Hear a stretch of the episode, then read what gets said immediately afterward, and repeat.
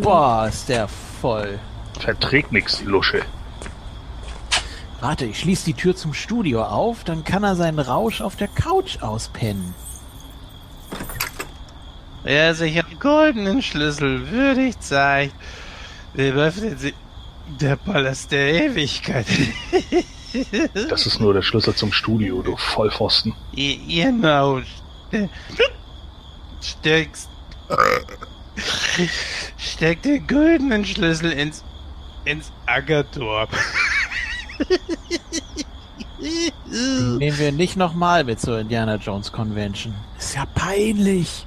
Das Wasser schläft bis.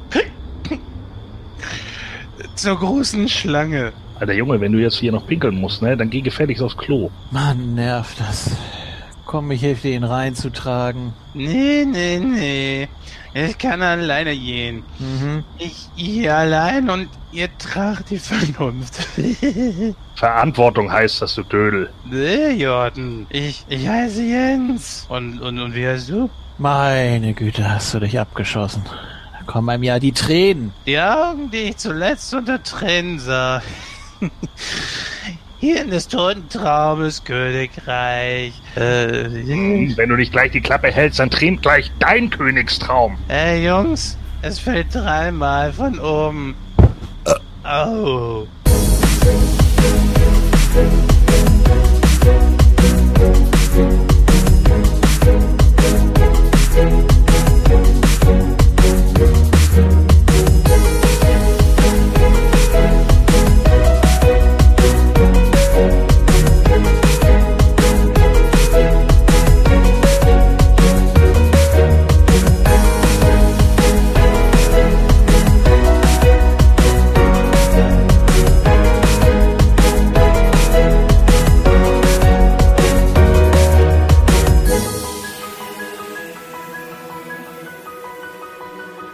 herzlich willkommen zur 111. Ausgabe von Nightcrow, liebe Hörer. Ja, 111, eine Schnapszahl. Und genau das war auch der Grund, warum wir das Intro so entsprechend geschrieben haben. Naja, ehrlich gesagt ist mir nichts Besseres eingefallen. Aber nein, es, Wir sind ständig betrunken, habe ich das Gefühl. ja, das stimmt. Das stimmt. Letztes Mal auch, ne? Ja, da ihr ihn gerade schon gehört habt, der diesmal nicht so berauschende Dennis, aber das positiv gemeint. Hi, Dennis. ich rausche im Fluss. Äh, ja, hi Leute. Ja, tatsächlich, heute mal ein bisschen ohne das Rauschen, ne? Also hast du es im Griff gekriegt, finde ich cool. Das hört sich super an. Ja, ich habe einfach den Wasserhahn neben dran ausgemacht. Also ich glaube, das war letztes Mal. Ja, dann von seiner wilden Raserei das ausgekochte Schlitzohr. Der Julian ist auch wieder mit dabei. Hallo. Privat. Ja, schön, dass ich wieder dabei sein kann. Ja, letztes Mal äh, war es ja nicht so doll. Ich glaube, heute ist mehr Gesprächspotenzial da. Ich freue mich. Ja, das denke ich auf jeden Fall auch. Dann noch ein freundliches und wunderschönes Hallo an den Gordon. Hallöchen. Hallo. Hallo. Jawohl. Oh Gott, war das fröhlich, was ist los? Ja. Ja, Mensch, äh, die hundertste Ausgabe haben wir schon hinter uns gehabt. Jetzt haben wir die erste große dreistellige Schnapszahl. Ja, schönes Gefühl. Also ich muss sagen, ich bin zufrieden. Also top. Ja, ähm, wie sieht's bei euch aus? Gab's irgendwas Interessantes so in der letzten Zeit, seit der letzten Ausgabe? Gordon, du warst ja jetzt beim letzten Mal nicht mit dabei. Was hat sich bei dir so ergeben? Äh, ja, nicht so viel, außer dass jetzt bei uns Ferien sind und ich tatsächlich mal auf der Arbeit meine Ruhe habe und alles irgendwie fertig machen kann, was liegen geblieben ist und dann in der nächsten Woche drei Wochen Urlaub habe und das ist auch ganz gut. Oh, das ist cool, ja. Ja, auf jeden Fall. Ja, du wirst ja, glaube ich, äh, sofern wir das jetzt gesehen haben, die nächste Ausgabe 112 nicht dabei sein, ne? Äh, ja, Aller Voraussicht nach. genau. Ja. Ja, natürlich klar. Jeder braucht da mal entsprechend Urlaub und der sei dir dann auch gegönnt. Es sei denn, äh, ich weiß gar nicht, aber ist ja egal, ob du eine Ausgabe aussetzt oder die nächste so spät äh, aufgenommen wird, dass du dann trotzdem dabei bist. Das soll ja auch egal sein. Ne? Genau. Ja, Auszeit ist Auszeit. Ähm, ja, gut, bei dir, Julian, äh, ich weiß nicht, hat sich da so viel ergeben in den letzten Tagen? Ich weiß es gar nicht. Du meinst ja gestern? Nee. Also ja, K-Fape ist schon scheiße, ne? Jo, das stimmt natürlich. ja. Ähm, Kann mir jetzt irgendwas ausdenken, aber nö. Wie was? Ja, Ausgaben hier laufen nicht live, wenn der Zuschauer sie hört? Oder? Ja, genau. Immer dann für jeden live. Äh, die sagen dann kurz Bescheid und dann finden wir uns hier alle ein. ähm, ich bin ja froh, also ich brauche ja den Dennis dann auch nicht fragen, weil wie gesagt, ihr habt es jetzt schon gehört, liebe Hörer, dass wir gestern erst aufgenommen haben. Ja, einfach aus organisatorischen Gründen, beziehungsweise haben wir uns ja einfach gedacht, äh, ach, lasst uns doch einfach hier so ein kleines Special über den äh, guten Bird Reynolds reinschmeißen. Verdient hat er das in jedem Fall. Auch wenn wir uns wahrscheinlich einen Film rausgesucht haben, über den ich so viel sagen konnte, aber mein Gott, dann war halt eben die Rezension mal kürzer. Aber äh, da ich mhm. gerade Gordon und den Dennis hier habe, ganz besonders Dennis als alten DC-Fan, äh, oh. ich habe jetzt gesehen, dass Joaquin Phoenix, das ist ein bisschen an mir vorbeigegangen, dass es jetzt äh, mit Joaquin Phoenix einen Joker-Film geben wird, ähnlich wie der von Venom. Das heißt, einen Joker-Film außerhalb des DCEU. Also er wird jetzt nicht irgendwie Jared Leto beerben, was wahrscheinlich viele gehofft haben, sondern jetzt machen die den gleichen Kram und machen außerhalb des großen Universums jetzt einen Einzelfilm, der mit gar nichts zu tun hat. Gordon, was hältst du davon? Ja, ich meine, irgendwie müssen sie ja versuchen, wieder ranzukommen. Ne?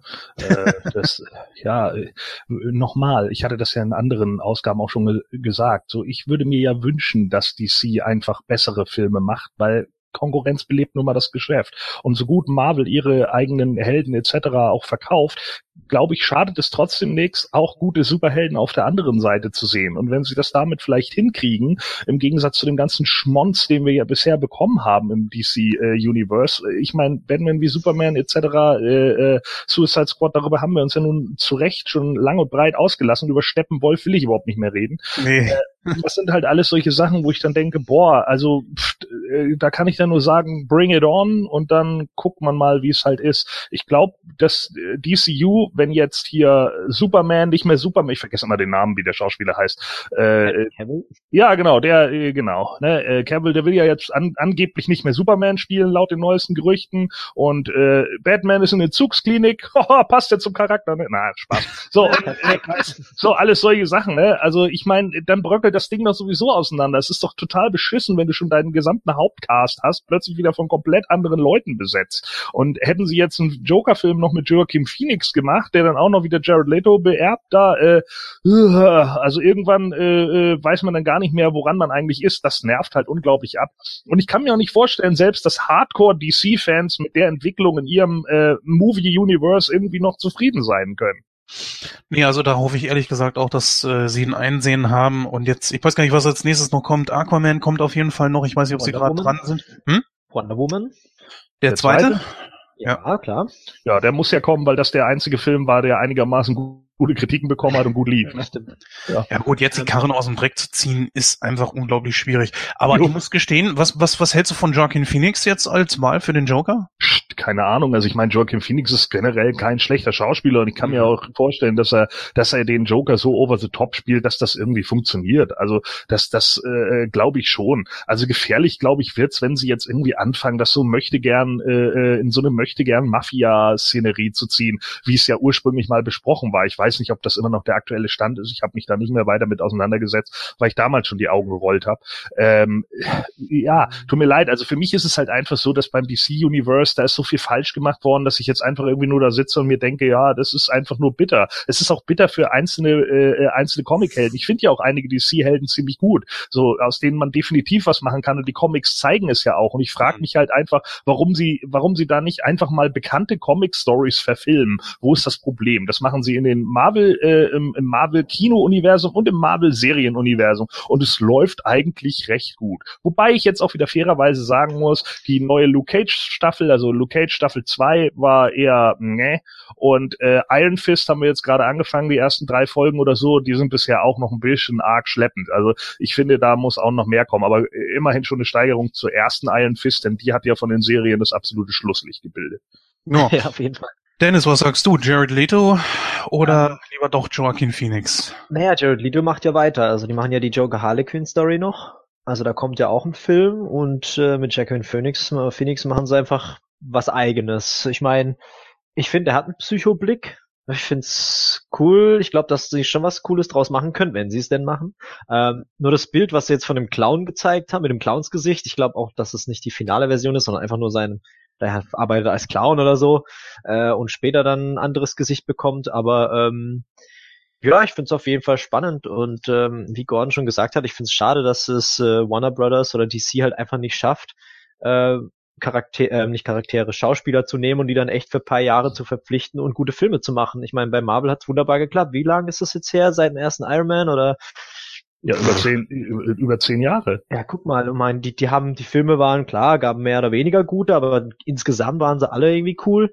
Und äh, die, die Leute haben Spaß dran, die fühlen sich in ihrer Rolle, die Fans haben Spaß dran und es gibt ja auch kräftig Kohle. Also ich verstehe auch nicht, warum sie äh, ja immer so kompliziert alles machen müssen. Aber ja, wie gesagt, ich bin auch gespannt auf Titans, auf die Serie, auch wenn ich mich über Starfire dermaßen aufgeregt habe, wie die anderen auch. Aber die restlichen Charaktere finde ich eigentlich ziemlich cool gelungen und äh, bin da echt gespannt, was da wird.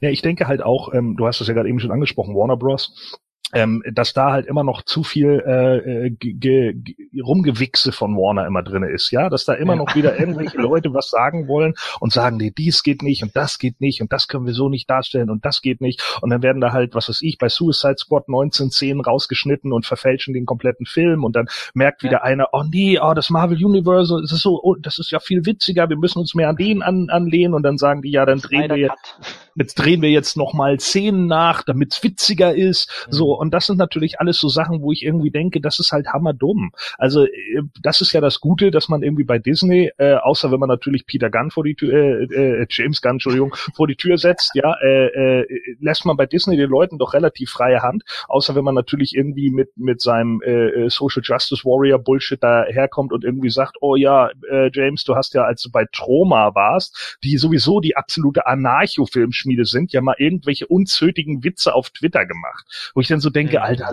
Leute, ey, vor wie vielen Jahren war das, ja? Und das sind Witze und man erkennt sie auch als solche so und die Leute pissen sich alle deswegen an. Das ist unglaublich. Also in, in, in, in was für einer Welt wir mittlerweile leben und ich bin echt froh, dass ein Dave Batista oder auch andere Leute jetzt mittlerweile von dem gesamten Guardians of the Galaxy Cast für ihn jetzt aufstehen und sagen, Alter, wenn er den Film nicht macht, dann machen wir halt gar keinen. Und ja. da ist jetzt natürlich Disney wieder am Grübeln, weil sie sich natürlich auch sagen, äh, scheiße, das ist natürlich ein Geldgarant und wir können nicht mal eben kurz unseren gesamten Cast auswechseln. Das würden die Fans auch nicht akzeptieren. Also frieren wir jetzt den Film erstmal ein, um neu zu verhandeln. Alter, seid doch nicht immer so dämlich. Ja, ich, ich sehe das genauso wie du. Social Justice, das ist im Moment echt nervig. Aber ganz im Ernst, äh, da müssen wir uns heute hier nicht mit auseinandersetzen, da werden wir eh keine Lösung für finden. Deswegen würde ich mal sagen, fangen wir jetzt einfach gleich mal richtig an mit unserem Hauptfilm heute. Ja, liebe Susi, dann lass mal hören.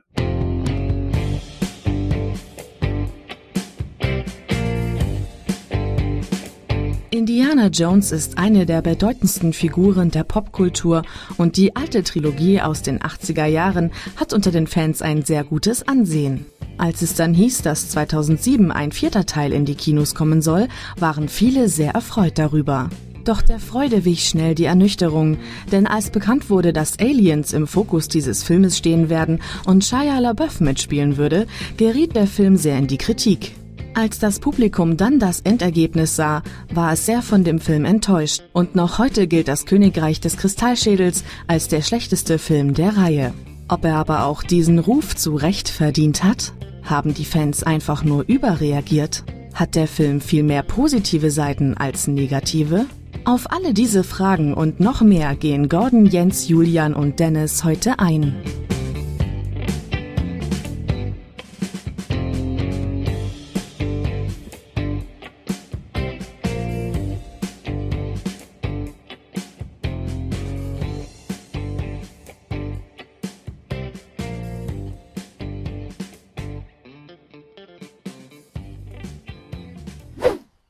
So, liebe Hörer, da sind wir jetzt auch schon beim Hauptfilm. Und heute haben wir uns was ganz Besonderes rausgesucht, wie ihr schon gehört habt. Und zwar, ja, sind wir jetzt eigentlich mehr oder weniger auf der Zielgeraden. Es sei denn, dass jetzt tatsächlich noch ein fünfter Teil von Indiana Jones kommt, was wir natürlich alle hoffen.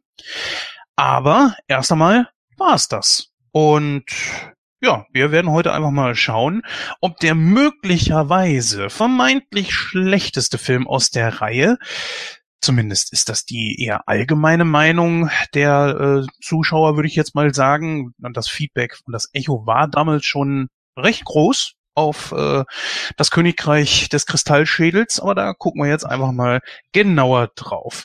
Wenn ich das jetzt so richtig analysiere, sind äh, der Gordon und ich eher so auf der Pro-Seite. Ne? Dürfte doch so sein, Gordon. Kann man Ja. ruhig jetzt spoilern, ne? Ja. Ich auf jeden Fall. Ich finde den geil, den Film.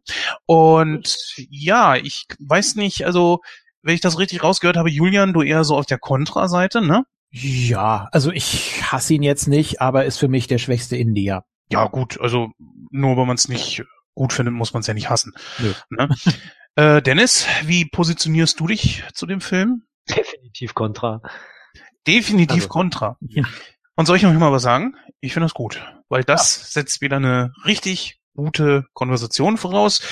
Und äh, da bin ich froh, dass ich den König und die Dame gleichzeitig ja auf meiner Seite habe, ja. Denn Gordon wird euch da mit den Argumenten wieder um die Ohren hauen. Das, äh, ja, der Grund, warum er unbedingt dabei sein sollte. Ja, aber fangen wir erstmal an. Worum geht's denn überhaupt in dem Film? Ähm, soll der Einfachheit halber ich das eben machen oder möchtest du das gerne machen, Julian? Nee, mach du mal. Machst das ja immer so schön. Wäre ich jetzt Christoph, würde ich sagen, du schreibst immer so wunderbare Einleitungen. Nö, mittlerweile nicht mehr. Das geht jetzt alles. Also kurzum, äh, Indy wird da in eine Sache verwickelt, in der er eigentlich anfangs noch nicht so richtig weiß, worum es dann geht. Dann klärt man ihn Stück für Stück auf, dass die Russen da irgendwo hinterhängen, die nämlich auf der Suche nach einem, kann man sagen, Sarg sind, mehr oder weniger, ähm, wo sich ein wohl Alien drin befindet. Und dann äh, wird er gefeuert und anschließend bekommt er Besuch von einem jungen, äh, ja, kann man sagen, Widersacher? Na, Quatsch, nicht Widersacher, sondern eher so, Sidekick. ja, ja genau, Sidekick. Später stellt sich natürlich heraus, es ist der Sohn. Auf jeden Fall äh, sagt er Indy, hier, äh, dein alter Kumpel, wie auch immer der jetzt gerade heißt, der hat ein, äh, genau, Oxley, der hat ein Problem. Die haben ihn gekidnappt und wollen ihn wohl umbringen, weil der wiederum nicht preisgibt, wo es denn nach Akator geht. Und genau um das geht es die Russen nämlich. Die Russen wollen den sogenannten Kristallschädel nach Akator bringen, denn der Legende nach bekommt derjenige, der den Schädel in diese mysteriöse Stadt zurückbringt, das Wissen dieser außerirdischen Rasse äh, geschenkt, sozusagen. Beziehungsweise erhofft sie sich, wie sie es im Film dann auch noch sagt, dass sie ähm, anderen Menschen dann etwas suggerieren kann und auch Befehle erteilen. Ne? Solche Sachen soll, das erhofft sie sich zumindest. Naja, das ist mal so äh, relativ salopp zusammengefasst, die Story des Films. Ja, wen haben wir natürlich hier in den Hauptrollen? Ganz klar Harrison Ford als äh, Professor Henry Indiana Jones Jr., jetzt schon äh, im gehobenen Alter. Das Ganze spielt nicht mehr in den 40er Jahren während des Zweiten Weltkrieges, sondern es spielt jetzt in den 50ern. 30er. Also in, Ach so, den, in, in den 40ern hat es nie gespielt, aber Ende 30er, ne? Also Ach so, ja, okay. Mitten- Aber es spielt auf jeden Fall Ja. während der Zeit. Äh, ja, ja, genau. Genau, ja, genau, Entschuldigung. Ja, dann haben wir Karen Allen mit dabei, die das erste Mal wieder mit dabei ist seit dem ersten Teil und sie spielt Marion Williams, beziehungsweise ehemals Ravenwood, hatte geheiratet zwischendurch. Shia LaBeouf ist mit dabei, ein, oh, ich glaube damals noch sehr unbeliebter äh, Schauspieler, kommen wir auch noch drauf zu sprechen. Wir haben nein, Ray... nein, nein, nein, nein. Also, Achso, ich dachte jetzt, du wolltest widersprechen, aber sorry. Nee, nee, war schon richtig. War ja ein Zitat aus Transformers. Das, das hängt mir bis heute nach. Ja. Ähm, ja, wir haben John Hurt mit dabei als Professor Harold Oxley. Äh, Ray Winston ist mit dabei als George Mac McHale. Und äh, dann würde ich auf jeden Fall noch sagen, äh, wen kann man da noch erwähnen? Wer ist wichtig? Alan Dale zum Beispiel. Neil Flynn ist mit dabei. Ja. Ja, Andrew Divoff, der Wishmaster, hallo. Wishmaster. Ja. Richtig, ganz richtig. Großartig, müssen wir mal besprechen. Und auf jeden Fall natürlich äh, zu erwähnen als Antagonistin ist Kate Blanchett. Ja, damit haben wir so den Cast erstmal durch. Ja, womit fangen wir an? Ähm, Ja, das, ja, das ist die große Frage. Ähm, ich glaube, so die einzelnen Charaktere, ja doch, lass uns die Charaktere mal so ein klein bisschen beleuchten und äh, nebenher dann auch so Fetzen aus der Handlung nehmen und dann zum Schluss einfach, was wir dann noch nicht angesprochen haben.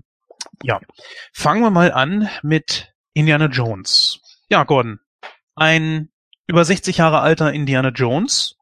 Äh, musste man sich glaube ich, erstmal dran gewöhnen, ne? Oder wie war das bei dir? Konntest du dich da gut mit anfreunden, dass jetzt äh, drei gravierende Änderungen sind? Zum einen, Indiana Jones ist alt, es spielt nicht mehr in den 30ern, sondern jetzt in den 50s und die Gegner sind mal wieder nicht die Nazis. Mal wieder, weil in Teil 2 sind sie es ja auch nicht gewesen. Ja, äh, ich habe da überhaupt kein Problem mit, weil äh, für mich ist äh, Indiana Jones ein Abenteurer, ja, es, es sind Abenteuerfilme so und warum muss der Gegner immer äh, der Nationalsozialismus sein? Das würde, glaube ich, auch die gesamte Sache irgendwie äh, beschränken. Ähm, deswegen finde ich das, also dass die, die, die Antagonisten hier nicht die Nazis sind, finde ich überhaupt nicht schlimm. Ähm, und dass man jetzt einen älteren Indiana Jones hat, ja, das ist nun mal der Rolle von Harrison Ford geschuldet. Und ganz ehrlich, hätten wir jetzt einen Indiana Jones 4 gesehen, wo irgendjemand anderes Indiana Jones spielt, dann wäre es doch noch viel mehr in der Luft zerrissen worden. Auf jeden Fall. Also meine persönliche Meinung dazu ist auch eher, was das Alter betrifft, pro, weil ich finde, dass ein älterer Indiana Jones mit seinem ganzen Wissen etc. viel glaubhaft darüber kommt als ein jüngerer. Nicht, dass das nicht möglich ist und dass das nicht äh, glaubhaft rüberkam in den 80ern, aber ähm, ich weiß nicht, Alter bringt einfach nochmal Wissen und Weisheit mit sich und das passte eigentlich. Ich weiß nicht, wie es jetzt wäre. Mit einem Harrison Ford weit über 70 Jahre alt. Ich weiß gar nicht, wie, grad, wie alt er gerade ist. Äh, Jahrgang 42. 42, also dürfte er jetzt so 76 sein. 76, ja. 77 rum sein, ja. Es ist schon. Warum lässt man sich eigentlich so viel Zeit, verdammt nochmal? Also jetzt mal ganz im Ernst. Äh, die Sache ist ja die, nachdem Disney jetzt äh, ähm, George Lucas seine Schmiede aufgekauft hat. Ich weiß gar nicht, Gordon, waren da eigentlich alle drunter? Also die, die äh, äh, Lucas Arts ähm, und so weiter. War da alles drunter, was er hatte? Ich weiß ja. Hm. Ja. Also ich habe die, ich hab die genauen Vertragsdokumente nicht einsehen dürfen jetzt. Also, jetzt bin ich enttäuscht. Ja. Jetzt bin ich enttäuscht. da war ich extra bei diesem Meeting dabei und dann habe ich mir das nicht angeguckt, weil ich bei dem Meeting eingeschlafen bin in dem Sessel. Naja. Da habe ich mich so auf dich verlassen und ja. dann enttäuscht du mich. Ja. Nein, aber äh, ja, ich war mir jetzt nicht sicher, ob es wirklich nur die Filme betrifft, beziehungsweise Lucas Arts wurde ja, glaube ich, geschlossen oder Lucas Games oder wie, was weiß ich, wie das alles hieß. Auf jeden Fall war es so, dass es mich sehr überrascht hat, dass nach der Übernahme zwar Star Wars ohne Ende kam, aber neben Star Wars ist ja Indiana Jones gleich das größte Zugpferd von äh, Lucasfilm. Und da hätte ich eigentlich gedacht, äh, Julian, dass da jetzt mindestens zwei oder drei Filme auf jeden Fall ganz, ganz schnell gekommen wären. Kannst du dir erklären, warum die sich so lange Zeit gelassen haben? Ich meine auch äh, Harrison Ford wird nicht jünger. Hm. hm. Ja, eigentlich nicht. Wollte er denn selbst von der Rolle irgendwie weg? Oder gut, er war ja jetzt auch nicht in den ganzen äh, Star Wars-Filmen, die dann danach kamen, ähm, mit Ausnahme von Episode 7. Aber ich glaube, erstmal ist Star Wars ein viel größeres Franchise nochmal. ja, na gut, okay, ja, natürlich, äh, sicher. Da kannst du ja wirklich die Kuh bis zum geht nicht mehr melken. Und na gut, sie hat, sie hatten ja vorgehabt, dass Shia LaBeouf in seine Fußstapfen tritt oh, als nee. nächster Indie, oder? Ja, bitte. Ich glaube, das war der Plan. Ja, das, äh, ob, ob, also wenn das tatsächlich geplant gewesen wäre, äh, oder wenn das tatsächlich geplant war, ähm, dann hätte man sich ja auch überlegen können, so was wird da draus und ob das nicht auch irgendwie, irgendwie wieder einen Shitstorm auslöst. Äh, da Shia dann ja irgendwann da, dass ja auch so eine Überpräsenz von ihm gab, irgendwie im Kino, weil er irgendwie gerade in fünf Filmen, die gleichzeitig liefen, mitgespielt hat, äh, hatten die viele dann auch keinen Bock auf ihn und er ist jetzt vielleicht auch nicht immer der begnadeste Schauspieler. Und da war dann natürlich schon so ein großes Problem, dass man dann, äh, ja, also wenn man es tatsächlich geplant hatte, stand man natürlich dann vor einer, vor einer dummen Wahl im Endeffekt, aber ja, keine Ahnung. Also dafür war dann auch das Ending äh, für mich eigentlich wieder zu eindeutig in die Richtung. Also als wenn man da äh, dann selber im, im, im Film dann doch die kalten Füße bekommen hat. Ja, das auf jeden Fall. Aber die große Frage war einfach so, wäre denn jetzt unbedingt ein Wechsel direkt vonnöten gewesen? Ich meine, ich stelle mir da jetzt auch vor, der nächste Teil, der jetzt kommen soll, das ist ja mal wieder ein Gespräch, beziehungsweise will man irgendwann anfangen mit dem Drehen. Wahrscheinlich will man noch warten, bis Harrison Ford über 80 ist oder so. Ich meine, das, das macht es natürlich noch besser. Ja gut, ich meine, wenn du in die drei hernimmst, hast du auch den alten Sean Connery, der sein Vater ist. Und jetzt würde er halt quasi die Rolle übernehmen als Mentor oder ja, ja, okay, aber guck mal, du kannst das machen bei Star Wars. Ja, bei Star Wars kannst du eine Fackelübergabe machen. weil das Ding immer Star Wars heißt. Das heißt ja nicht die Skywalkers. Aber hier hast du mal Indiana Jones, ja. Da, da sehe ich ihm das große Problem. Auch wenn er so heißt wie sein Vater, spielt überhaupt keine Rolle. Äh, ich glaube, das kannst du einfach knicken irgendwie. Außerdem ist Harrison Ford ein so begnadeter Schauspieler, beziehungsweise auch so sympathisch. Das kriegst du nicht ein zweites Mal hin. Es ist ja auch kein Wunder gewesen, dass George Lucas ihn damals dann nochmal genommen hat, obwohl er es ja eigentlich nicht wollte. Ne? Aber naja. Ich denke mir einfach immer so, äh, bei Star Wars, und das wollte ich kurz auch nochmal eben ansprechen, Julian, Star Wars ist zwar eine Kuh, die man melken kann bis von vorne bis hinten, aber Disney bekommt momentan richtig die kalte Schulter und die haben richtig, richtig viel hart Kritik gekriegt für Episode 8. Von und mir hm? von mir nicht. Äh, das mag wohl so sein. Ich fand Episode 8 auch besser als äh, Episode 7. Eigentlich heißt die Episode 7 das Erwachen der Macht. Ich nenne es Copy and Paste. Ich fand das äh, unterirdisch. Ich, ja, so dieses, diese Banks auf Nummer sicher und äh, das haben viele abgefeiert. Ich fand es nicht so toll, aber jetzt sind wir ja bei Indiana Jones und nicht bei Star Wars. Ähm, ja, gut. Wie sieht's bei euch aus, Julian und Dennis? Äh, kommt ihr mit einem etwas gealterten Indiana Jones gut zurecht oder nicht? Ja, also er, also der, der Charakter ist ja mitgealtert. Ne? Wir haben ja auch in Echtzeit den gleichen Zeitabstand zu Teil 3 wie in der Geschichte. Das ist ja schon mal gar nicht so verkehrt. Da ähm, muss man nichts verstecken, muss nichts beschönigen. Ähm, also das wurde schon gut übernommen. Habe ich kein Problem mit.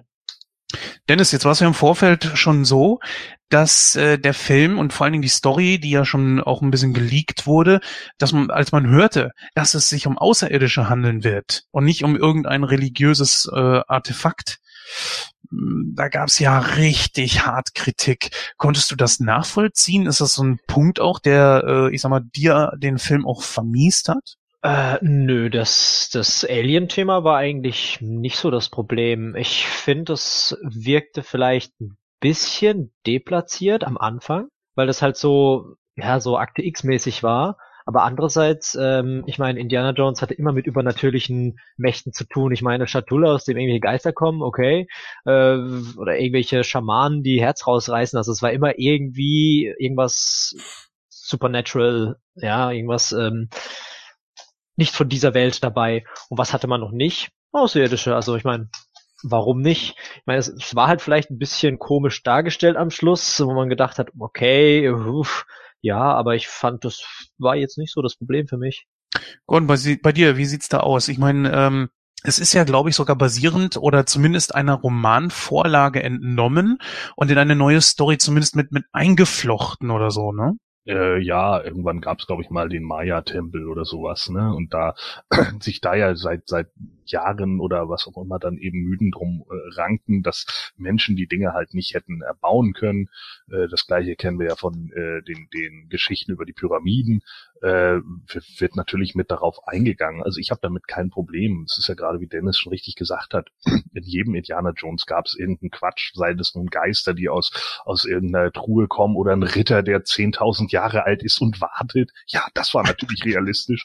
So, ja, also, ja, deswegen, also das sind natürlich so äh, Argumente ad hominem, die da angebracht werden von den Leuten, die den Film äh, hassen, ne? wo sie dann sagen, ja, ist ja total unrealistisch. Ach so, ja, weil alle anderen Indie-Filme ja so realistisch waren. Du hast vollkommen recht.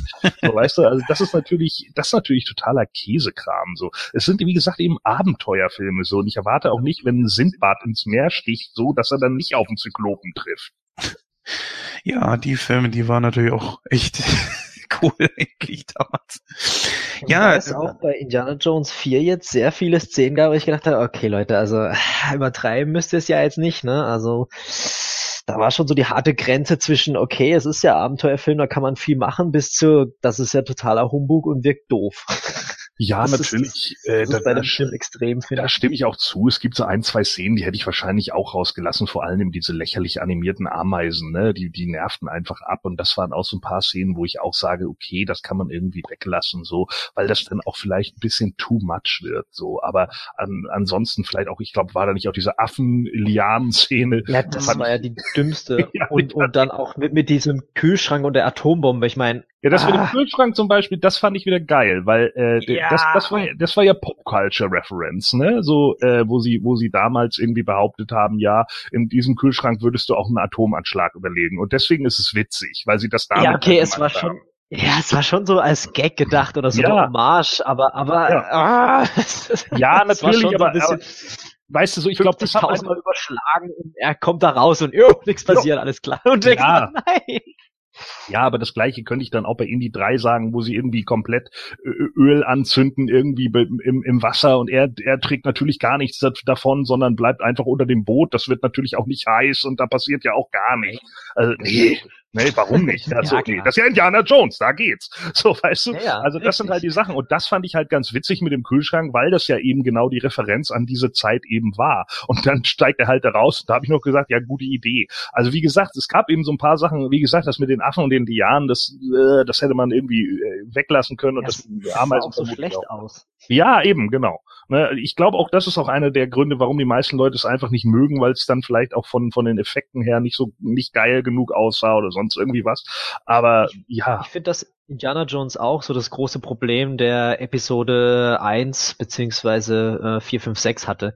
Dass die alten Indie-Teile halt noch nach alter Schule und klar, paar Special Effects, aber alles wirkte halt so echt und rau und, und da war halt so viel CGI, das auch noch schlecht aussah, wie eben Episode 1, wo du denkst, mhm. boah, Leute, hättet ihr einfach mehr Oldschool gemacht oder mehr Requisiten statt CGI, dann wäre das alles viel geiler gewesen. Aber das ist halt, ähm, ja, und auch, dass halt teilweise Harrison Ford rumhüpft, als wäre er 20, es wirkt halt auch manchmal komisch. Also, ja.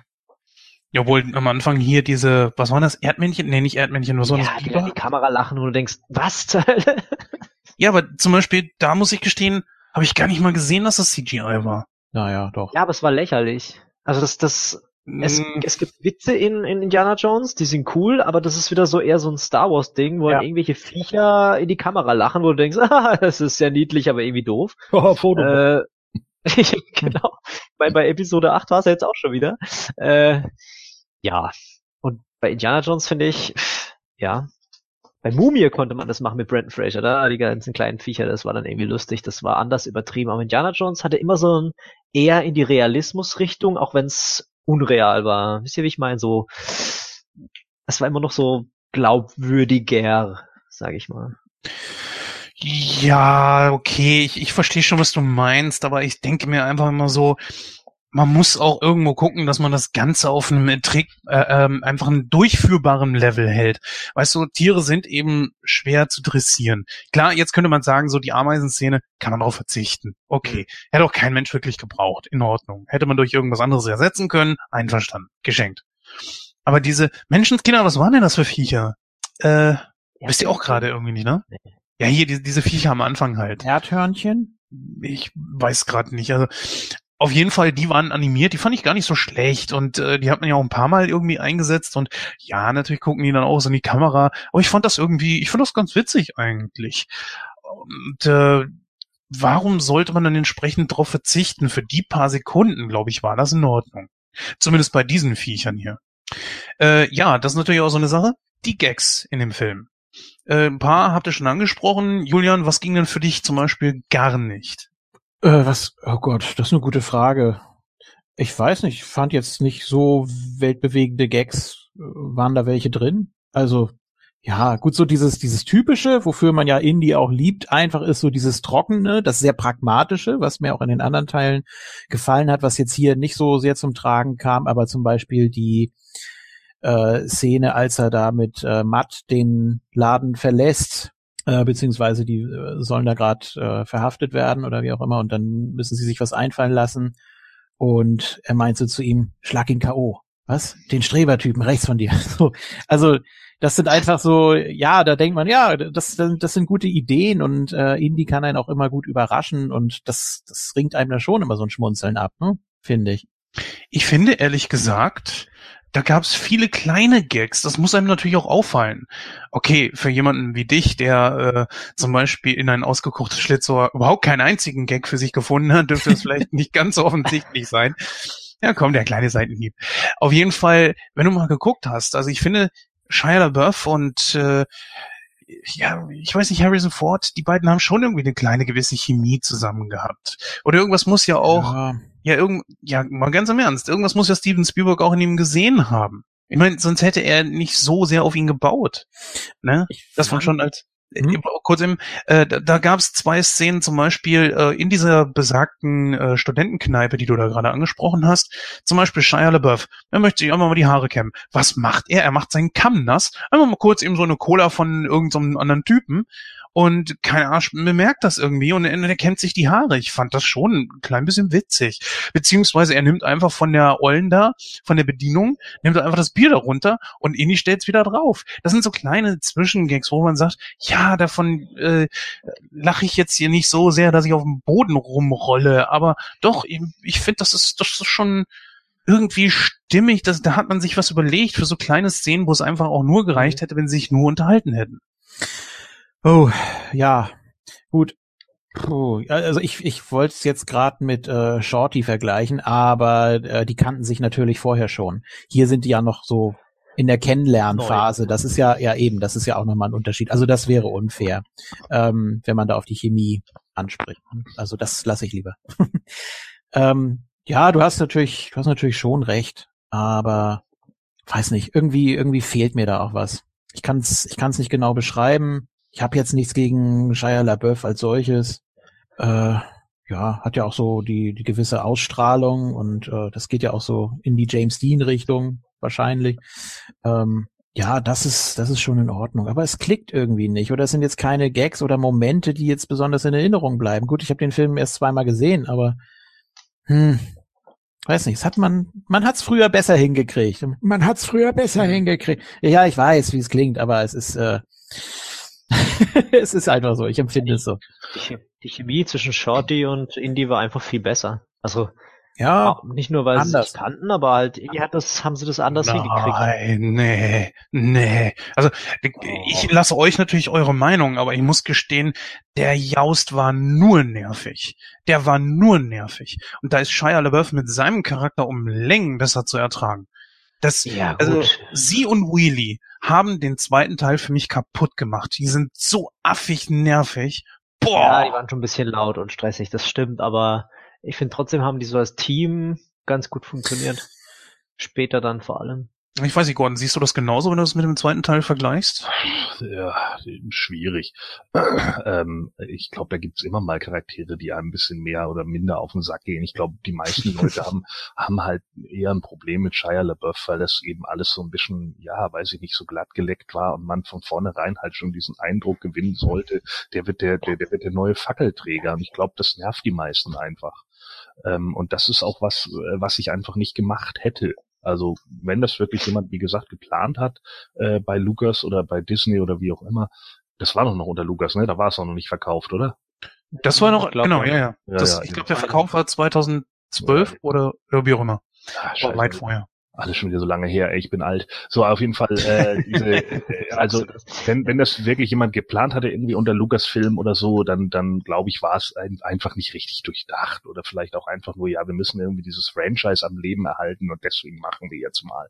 Und das ist halt, ja, das, das halte ich halt immer für, für dämlich. Also weil ähm, es gibt nur mal einige Charaktere, die die die äh, stehen und fallen nun mal mit ihren Schauspielern. Das ist nun mal so und äh, das ist nicht irgendwie wie James Bond, wo man die Nummer weitergibt, sondern da geht es eben, wie du ja vorhin richtig gesagt hast, um diesen einen Charakter Indiana Jones und der ist nun mal durch drei Filme hinweg mit mit Harrison Ford verschmolzen und dann ist es halt schwierig, da irgendjemand anderen irgendwie reinzudrücken, der dann die Abenteuer des jungen Indiana Jones wird, ja.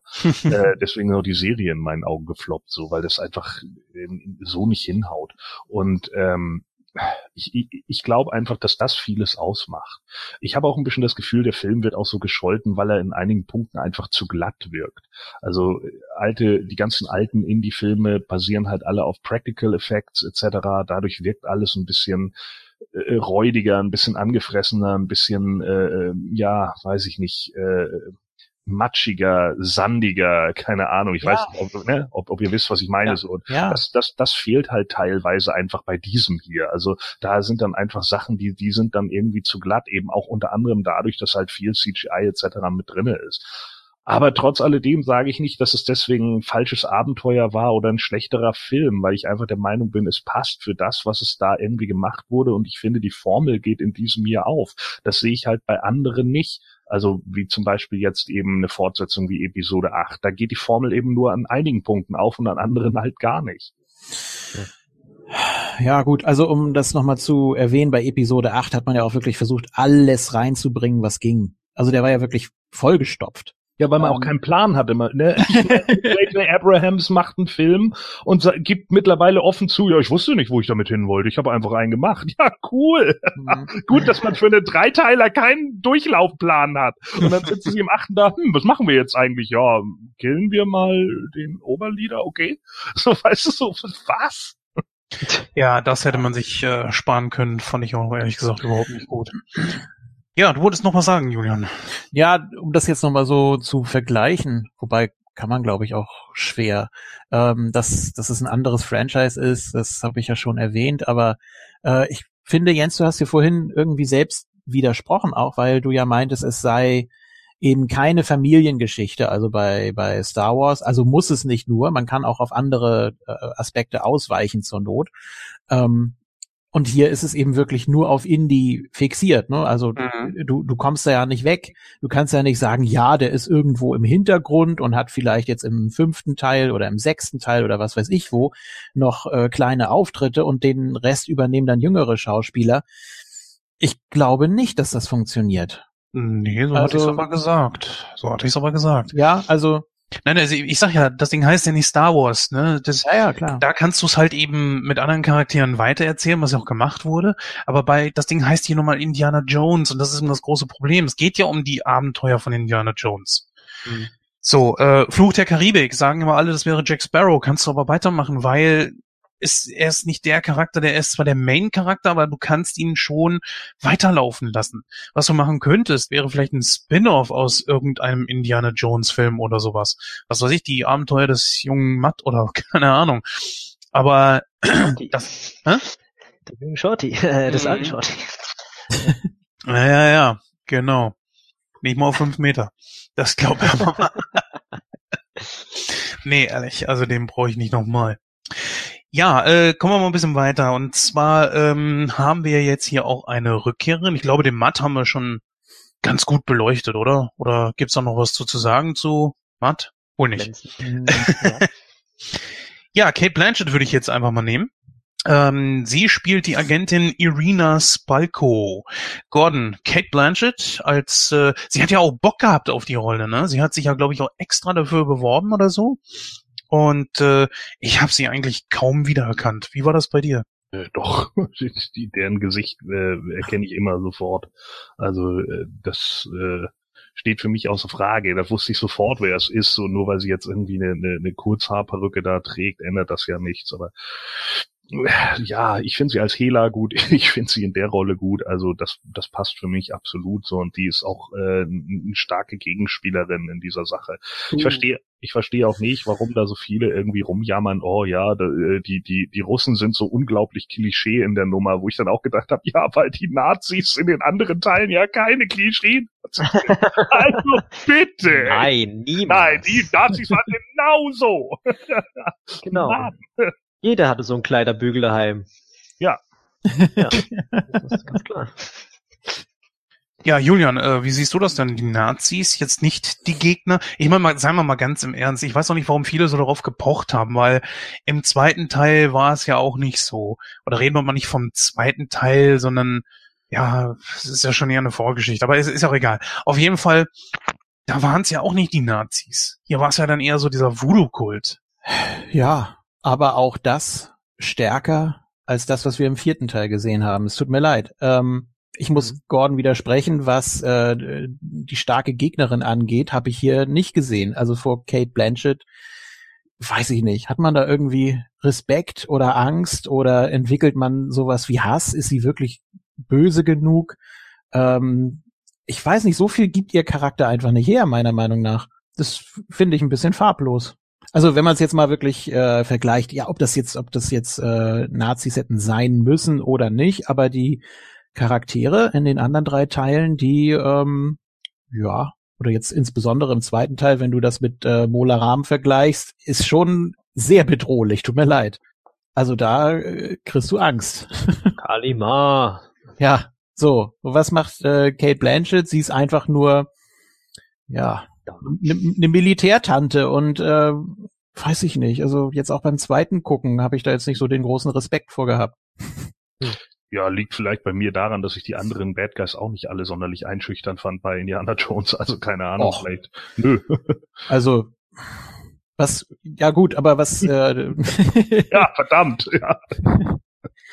mh, ach so, also siehst du sie gar nicht als besonders stark an, sondern die anderen äh, auch vergleichsweise schwach, oder? Ja, ich sehe die, äh, ich sehe sie halt nicht irgendwie auf einem anderen Niveau als die anderen. Hm. Tue ich überhaupt nicht, weil für mich gehört das einfach auch mit dazu. Also dass, dass die äh, Charaktere, die Bad Guy Charaktere eben eher so diese, diese obnoxious Nervcharaktere sind, die dir auf den Sack gehen und du genau weißt, so, die haben halt einfach die falschen Absichten in der Sache und fertig so. Und hier wird halt die, die äh, Staffel eben weitergetragen von der USA gegen die Nazis zur USA im Kalten Krieg. Ja.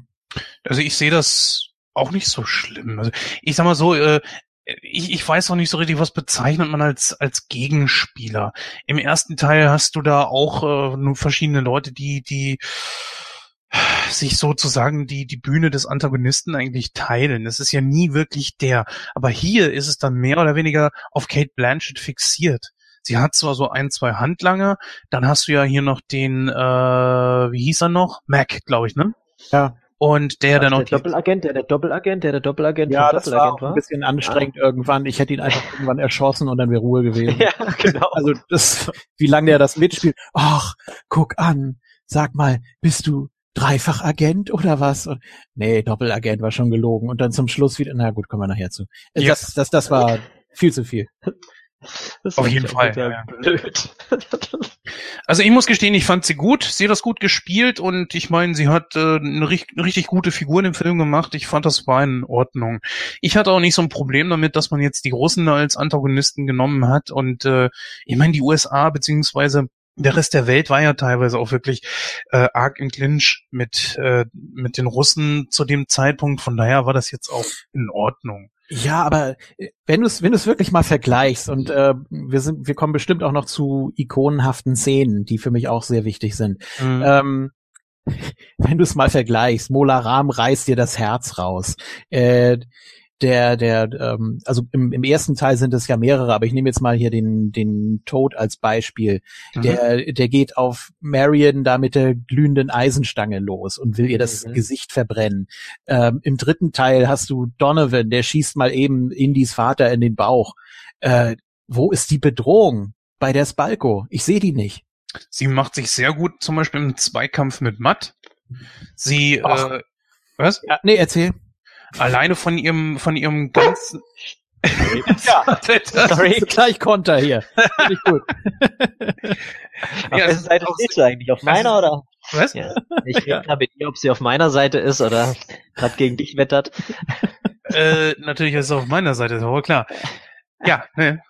Auf jeden Fall ist es so, dass sie sehr zielstrebig ist. Sie will das auf jeden Fall und äh, sie geht auch bis zum Äußersten für ihre Vor also für ihre Vorhaben. Ja, also was, was fehlt denn jetzt auch? Bei ihr fehlt es jetzt, also geht es nur darum, dass irgendjemand, irgendein Relative von Indy wieder über den Haufen geballert werden muss oder sie besonders zeigen muss, wie, wie skrupellos sie ist, dass sie Zum irgendjemand Beispiel. in den Kopf schießt oder was? Also darum geht's. Natürlich wirkt sie weicher als die anderen. Der ganze Film wirkt weicher. Ich habe äh, bei einem Trivia gelesen, ja, ich habe bei einem äh, Trivia gelesen, dass äh, Indy hier keinen einzigen Schuss zum Beispiel abfeuert. Äh, in den anderen Filmen mehr oder weniger ständig. So, ähm, das sind alles so Sachen, das sind alles kleine Faktoren, die fallen beim ersten Mal nicht auf, aber wenn man das alles mal so vergleicht, also Entschuldigung, die Spalko, die passt da für mich nicht rein. Guck dir die anderen drei oder vier oder je nachdem, wen du da als ja in Anführungsstrichen Endgegner jeweils sehen willst, ähm, stell die daneben und die fällt komplett raus meiner Meinung nach. Ja gut, aber da muss man Äh. auch mal sagen, zum Beispiel hast du im dritten Teil ja hier, wie heißt der, ähm, SS-Standartenführer Vogel. Du Ja. hast, äh, wie hieß sie noch, Elsa Schneider. Ja, Ähm, die ballern auch nicht einmal. Oder dieser Donovan. Ja, Ball, mindestens einmal. Äh, Ja, aber Ja. dafür kämpft sie mit dem Rapier. ach Gott, ja. Und? Ja, es ist halt die Frage, also da ist jetzt auch wieder die Frage, ob es vielleicht auch daran liegt, dass man äh, heutzutage dann, wenn man so einen Abenteuerfilm für die ganze Familie macht, gewisse Sachen einfach nicht mehr bringen darf. Mhm. Äh, ne, dass man äh, Außerirdische nur noch mit äh, Walkie-Talkies jagen darf und nicht mehr mit Schusswaffen. Genau, und Expendables ab 12. Genau. Ja, das ist heutzutage so ein Ding. That makes perfect sense to me. So, also ähm, das, das, das kann natürlich tatsächlich sein. Also da, wär- da wäre natürlich genau das, das Ding. Und es ist natürlich auch so, dass ihre Absicht äh, hier eben nicht ganz so klischeemäßig ist wie bei den äh, bösen Nazis, weil die Nazis sind natürlich alle nur erzböse und wollen natürlich nur unendliche Macht. Ja, während sie halt unendliches Wissen will. So, also äh, das ist natürlich dann vielleicht auch noch was, wo man dann sagen kann, ja, der Beweggrund ist ja jetzt auch nicht so ein ganz falscher. Denn Wissen ist Macht. Ne? Hat sie So. denn ja am Ende Ja. gemerkt? Ähm, der, vierte, der vierte ist ab 12, der dritte ja auch. Ähm, nur die ersten beiden sind ab 16. Ja. Ne? Also, um das nochmal so Ja. in Relation zu sehen. Wobei der dritte jetzt auch nicht harmlos ist, also würde ich nicht sagen. Ja, Du hast aber auch- harmloser, ne? Nicht. Wobei, äh, wir haben da jetzt gerade eben über, übrigens über Szenen gesprochen, die uns relativ unrealistisch, unrealistisch sind. Da fällt mir einer aus dem zweiten Teil ein, ich sag nur Schlauchboot. Ja. Wer dann nochmal über den Kühlschrank meckert oder sowas. Hallo? Und die Ja, Phrasinenfahrt? das- Hallo? Alles relativ. Also ich habe, äh, also erstmal, äh, ich kann jetzt nur für mich sprechen, aber ich habe erstens nie über den Kühlschrank gemeckert und zum anderen gehört das für mich auch dazu, dass einfach irgendwas passiert, was einfach völlig unrealistisch ist.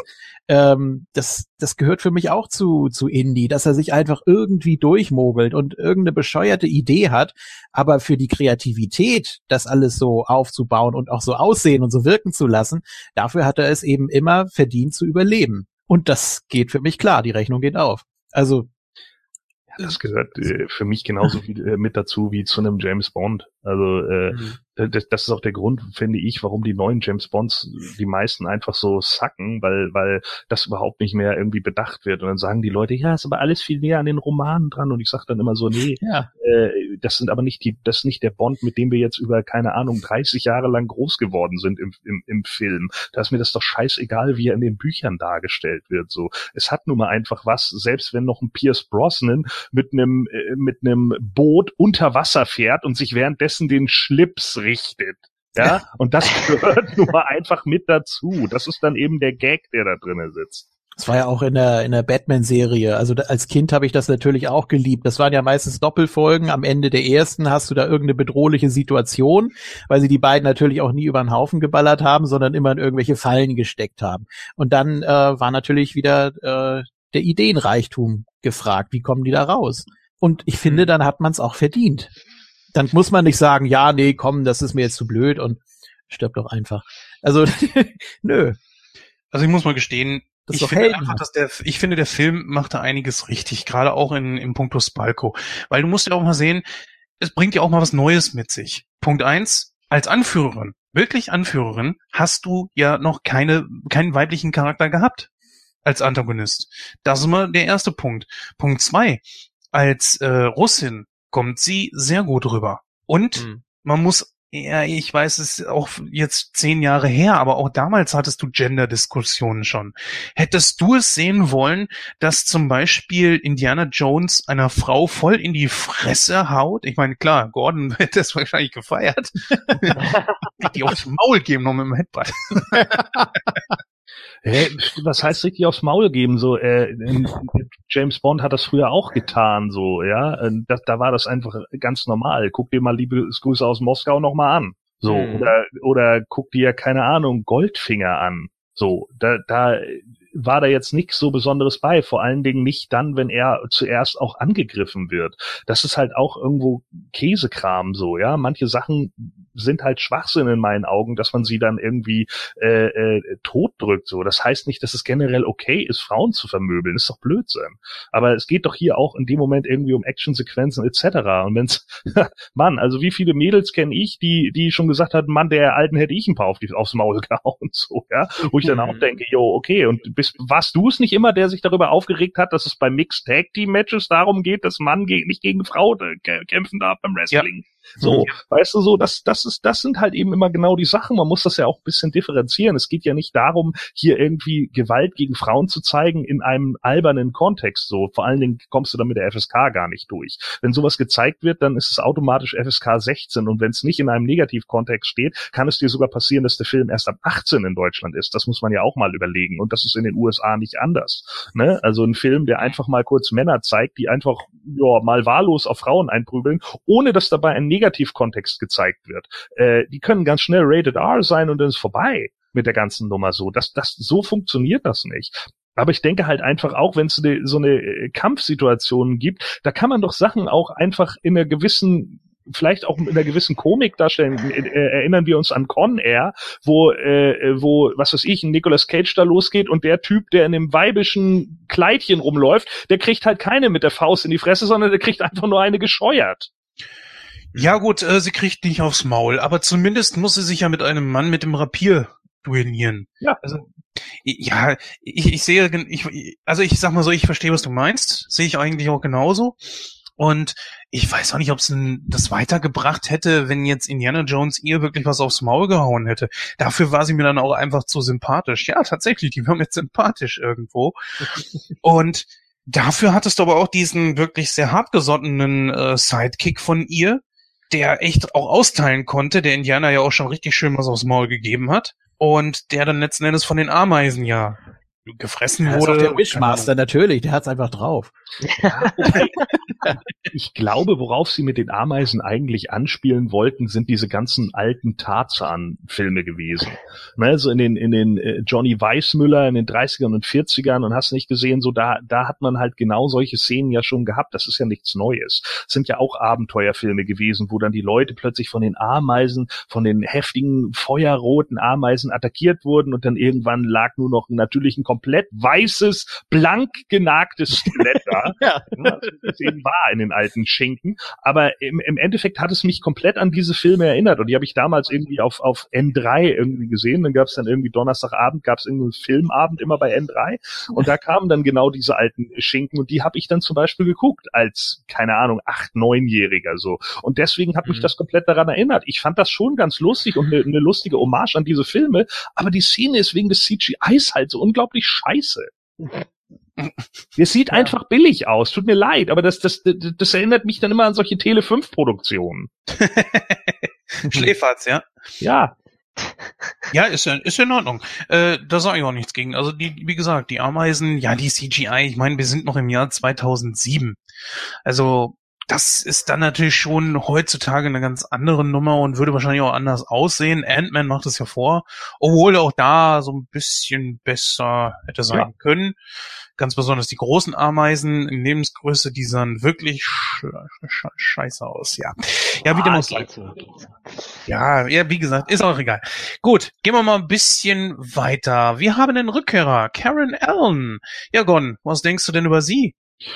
Äh, inwiefern? Stell die Frage mal genauer. ich fand's cool, dass sie wieder da war. Ja, ich, ich wollte dir jetzt nicht meine, nee. Ja, nein, nein, nein, nein, nein, nein, nein. Ich wollte mir jetzt nicht irgendwie meine Ansichten aufdrücken, aber ich kann gerne detaillierter fragen. Also guck mal, zum Beispiel, ich habe ähm, ein bisschen festgestellt, sie ist ein bisschen weichgespülter als früher. Früher war sie eher so, ich hau den Jungs dann auch nochmal richtig direkt aufs Maul und äh, ist ein bisschen härter dran gewesen als jetzt. Jetzt ist sie so ein bisschen gesetzter, ruhiger. Klar, sie ist ein bisschen älter geworden, klar, und ich finde, sie hat von ihrer Attraktivität auch nicht verloren. Mhm. Ne, äh, das wollte ich dir jetzt nicht direkt aufs Auge drücken, aber ja, jetzt mal mit äh, dieser Prämisse gefragt. Siehst du das ähnlich?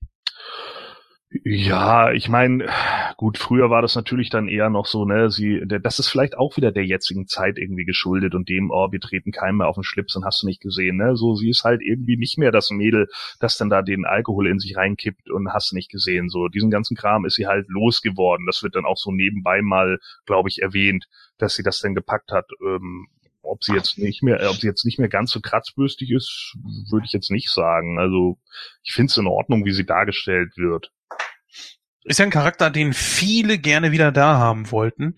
Mhm. Die war ja auch unglaublich beliebt und äh, ich weiß nicht, also es hätte ja auch jeder weiter, jede andere Frau getan. Ähm, ja gut, es Aber hätte sie hat Sinn gemacht. Ja, die Mutter von Matt hätte jede andere sein können. Aber ich glaube, man wollte sie unbedingt einfach mit dabei haben, weil wie gesagt, sie ist ein unglaublich beliebter Charakter. Ja, ich weiß nicht, wie siehst du das denn, Dennis? Ja, ich fand's cool, dass sie wieder dabei war. Das war so äh, eigentlich auch eine Überraschung, dass es tatsächlich geklappt hat. Also und ähm, ja, sie war im ersten Teil dabei, war cool, sie einfach wieder in den vierten zu kommen. Und ja, natürlich ist sie ein bisschen lockerer geworden oder ein bisschen milder. und ihre energische Art äh, war trotzdem so leicht zu sehen oder noch dabei, aber ich fand's cool, hat sie gut gemacht. Das war ja einer von deinen Lieblingscharakteren, oder Julian? Von meinen? Ja. Ja, weiß nicht. Also wenn man es jetzt mal so vergleicht mit anderen, die war natürlich schon sehr, sehr tough. Da merkst du jetzt nicht wirklich viel von. Also sie fährt den Wagen da im Dschungel, dann äh, gibt's da noch diese Treibsandszene. Ähm, aber sonst, ja, sie, sie ist so ein Mitläufer einfach. Also sie hat nicht mehr so die, die Energie und auch nicht mehr die, die Wut vielleicht. Klar, das ist äh, auch dem Alter geschuldet. Ne? Sie ist jetzt eben Mutter und hat auch, äh, trägt auch Verantwortung, klar. Äh, hinzu kommt noch in der deutschen Version, dass sie auch natürlich nicht mehr von Christina Höltel synchronisiert wird, was ich auch schade finde. Aber ja, gut, wirkt dadurch natürlich auch ein bisschen älter, reifer, ruhiger, ähm, vorsichtiger. Ähm, also auf dem Papier ist es natürlich gut, dass sie wieder da ist, in die Wegen, um den Kreis zu schließen. Hm. Aber vom, vom eigentlichen Charakter bringt sie nicht mehr viel mit, finde ich. Gordon, was sagst du? Wäre sie für den Film unbedingt notwendig gewesen? Ich meine, klar, man hat jetzt so äh, Leute wie zum Beispiel äh, Sean Connery nicht mehr kriegen können, der gefragt wurde, ob er einen Cameo-Auftritt geben würde, wollte er nicht. Äh, ja, wäre besser gewesen als sein letzter Film als die Liga der außergewöhnlichen Gentlemen. Vielleicht. Den, den müssen wir nochmal sprechen. Also ich. Oh, bloß nicht. Ich finde diesen Film. Ich weiß Scheiße? nicht, ich mag den. Ich, äh, kennst du das, dass du gewisse Filme hast, wo du sagst, ich finde den super, aber andere Leute wiederum finden den sowas von Kacke? Ähm, Das kann ja, mal vorkommen. ja, ich kenne auch unglaublich viele Filme, die ich richtig scheiße finde und alle finden die richtig gut. ja. Titanic ist da so einer. Naja, also auf jeden Fall, ähm, äh, ja, hätte, hätte es ihren Charakter unbedingt gebraucht? Nö. Den Charakter, den es für Indiana Jones unbedingt braucht, ist Indiana Jones. Und das war's.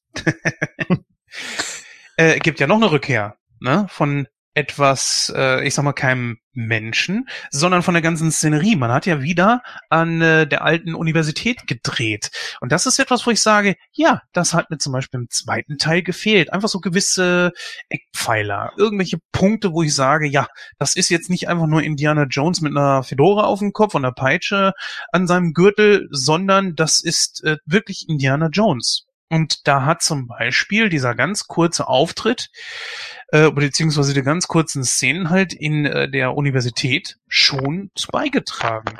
Julian, ist nicht wenigstens das etwas, wo du sagen würdest, ja, das ist ein positiver Aspekt an dem Film? Wieso wenigstens? Also es gibt ein paar. Ähm, ja, natürlich.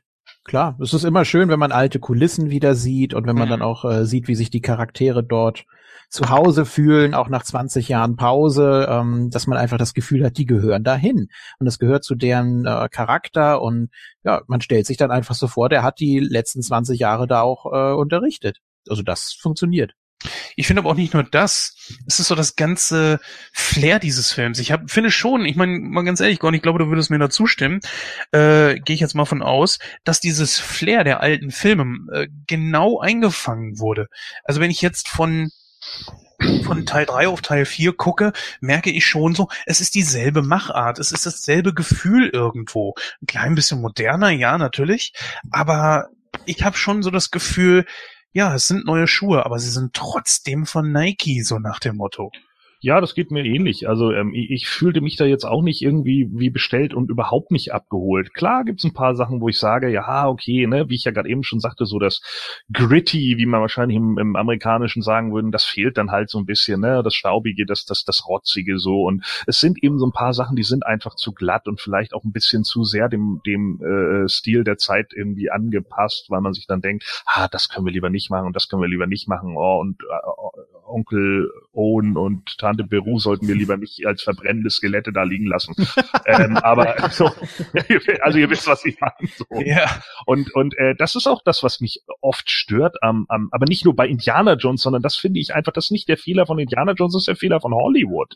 Also das, das ich weiß nicht, ob man das dem Film per se ankreiden kann. Ich glaube, das ist so ein Ding, das momentan einfach durch Hollywood wabert. Und das ist das, was es einfach so, so, so äh, shitty macht in einigen Bereichen dann, weil man sich eben auch Dinge nicht mehr traut, wegen Ratings oder sonst irgendwas, oder weil man dann sagt, oh nein, äh, das ist zu schlimm für heutige Kinder. Geil, neun, du hast Neunjährige an amerikanischen Schulen, die sich Fuck you, I kill your mom um die Ohren werfen, aber das dürfen sie nicht sehen, wie einer in einem Film abgeknallt wird. Mann, was ist denn nur aus uns allen geworden? Weißt du? Also, Alter. Ja, das, Das ist echt peinlich. Ja. Ja, das ist, ist tatsächlich so. Ja, Dennis, äh, wie findest du denn das? Ist das derselbe Look and Feel für dich wie bei mit den alten Filmen? Äh, n- nein. Also, wie gesagt, ich finde es echt so dieses bisschen dieses äh, Episode 1 Problem. Also nicht ganz so stark, aber irgendwie war das so modern in eine negative Richtung.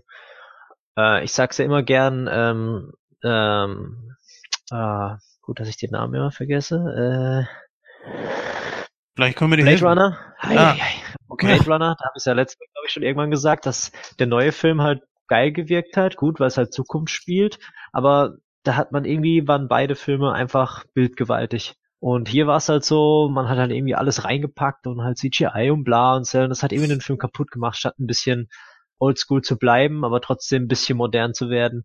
Und ja, ich finde, wie Gordon auch gesagt hat, dieses gritty, dieses, ja, dieses Gefühl hat da äh, nicht so, haben sie nicht gut rübergebracht. Gut, kommen wir mal weiter und zwar äh, zu dem letzten Charakter, den ich so noch ansprechen würde, weil er schon eine kleine Schlüsselrolle übernommen hat. Und zwar Mac, beziehungsweise George McHale. Ich äh, fand eigentlich, dass der da ziemlich gut reinpasste. Der hat auch mit äh, Indiana Jones ziemlich gut harmoniert.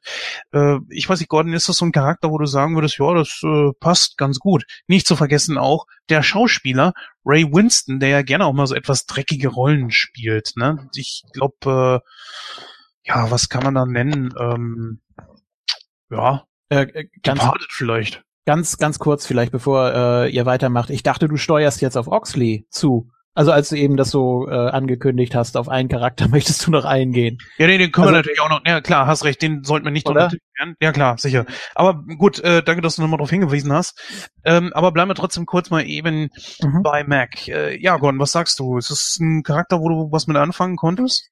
Auch mit dem Schauspieler? Ja, ich meine, so als, als äh, Sidekick beziehungsweise als Nebenfigur passt der schon, aber ich fand ihn jetzt nicht essentiell für den Film. Also hat dich das nicht genervt mit äh, Doppelagent, Dreifachagent, Fünffachagent? Äh, was heißt genervt? So, das ist halt so, das ist so ein Augenrollmoment, den man dann halt liegen lässt. Fertig. Liegen lässt es gut, ja. Besten streicht komplett und die Unglaubwürdigkeit nach, äh, über Bord wirft, ja, ähm, ja, oder Glaubwürdigkeit suchen. Ja, es war ja letzten Endes so, Dennis, dass er sich dann auch selber geopfert hat und schon gesagt hat, so, komm, ist okay. Ich, Und schon klar. So. ist Ja, dann das da war so dieses, na endlich. Ja, aber mal ganz im Ernst, ist das was, wo du sagen würdest, äh, passt zum Film oder ist es eher so, ja, ja doch nicht, das, das hätten sie sich auch sparen können. Nee, das hätten sie sich sparen können. Okay, Na klar, doch soll das so der Gag sein, aber irgendwie fand ich's doof. Oh, ja, als Gag würde ich das nicht bezeichnen. Wie ist es denn bei dir, äh, Julian? Würdest du auch sagen, das, das ist, hätte man sich sparen können oder kann man das als Gag bezeichnen? Schwierig, oder? weiß nicht, also wenn man das wirklich als ernsthaften Charakter sieht, dann muss man natürlich sagen, komplett overbooked. Also das, das geht ja auf keine Kuhhaut, dieses ewige Rumgespringe von ihm und dann, wie er da noch im Auto sagt, ja Mensch, äh, was waren wir denn in, weiß ich nicht, wo die waren, äh, äh, Doppelagenten, ja genau und äh, Nee, weiß ich nicht. Also er ist jetzt nicht so der Sidekick oder der der gute Freund und ähm, wenn man es jetzt, ich muss leider wieder vergleichen, tut mir leid. Brody war immer der der der liebenswerte Trottel, Salah war die die gute Seele, die herzensgute Seele, immer für Indy da und waren aber trotzdem auch witzig, unterhaltsam und auch nicht zu viel. Also nicht überzeichnet, sondern mhm. alles, alles im Rahmen war äh, perfekt dosiert, würde ich sagen. Ja, und hier, es, es wirkt ein bisschen gezwungen, finde ich. Ähm, klar, die Einführungsszene, ähm, wo er dann meinte, ich, ich wette 500 Dollar, dass wir in ein paar Minuten hier raus sind und dann, ja, müssen sie sich da doch verantworten. Okay, ich sag besser 100. Ähm, da denkt man erst, ja, das ist, das ist so ein ganz witziger Kumpel eigentlich und dann dieses ewige Rumgetörne. Hm, weiß ich nicht, macht den, macht den Charakter kaputt und der schreibt sich quasi wie von selbst raus und äh, hätte ich nicht gebraucht. Ich muss mal generell hier was fragen. Und zwar verstehe ich nicht, Sie suchen ja am Anfang diesen, diesen Sarg oder was immer das auch ist, dieser Behälter, in dem dieser Leichnam aufbewahrt wurde. Was wollten die denn mit dem? Der Schädel war da ja nicht drin. Tja, gute Frage. ja, Dennis. wohl, weiß ich nicht. Dennis, weißt, kannst du damit was anfangen? Ah, ist, Dennis äh, ist gerade ja. AFK. Gut, selbe Frage an Gordon. Ich meine, du hast den Film ja auch mehrfach gesehen. Was war jetzt die Frage? Entschuldigung. äh, die suchen ja am Anfang diesen Leichnam von diesem Alien. Äh, die große Frage für mich ist einfach, wofür? Ich, ich habe nie verstanden, was wollten die damit? Mal abgesehen davon, dass es natürlich äh, wahrscheinlich sehr, sehr wertvoll ist, dieses Vieh, weil es ist nun mal ein Alien, eine Alienleiche, aber inwieweit, ich meine, der Schädel war nicht da drin, die schneidet das Ding auf, da drin ist diese Leiche, die scheinbar immer noch äh, am, am Verkohlen ist oder so, keine Ahnung. Und das war's. Danach wird da nichts mehr mit gemacht. Wie gesagt, der Schädel ist da ja nicht drin. Ja, und worauf willst du jetzt hinaus? Dass ich nicht verstehe, was die mit, mit dieser Leiche da wollten. Mit einer Alien-Leiche. Ja, ja. Wie gesagt, die, die kommen ja dahin, suchen die Leiche, sie schneidet das Ding auf. Ja, gut. Das ist ja schön und gut. Aber dann, wa, wa, was wollen die damit? Außer vielleicht für wissenschaftliche Zwecke untersuchen oder so, ja, keine Ahnung. Ja, genau. Ja, so eine Alien-Leiche kann man immer gut gebrauchen. Ja, ich wollte gerade mal sagen, also ich meine, mal davon ab, dass du damit wahrscheinlich einer gesamten, äh, äh, der gesamten Menschheit plötzlich zeigen kannst, okay, wir sind hier nicht alleine, äh, hat es natürlich auch den Hintergrund so, okay, ja, wir können damit natürlich auch Untersuchungen machen und und und, ganz klar. Was, was sollte man, ja, stimmt. Was sollte man sonst damit machen? Ist doch nur ein Außerirdischer. Weg damit! Nein, aber es macht hier für die Story keinen Sinn, weil der Schädel war ja in dem Sarg nicht drin.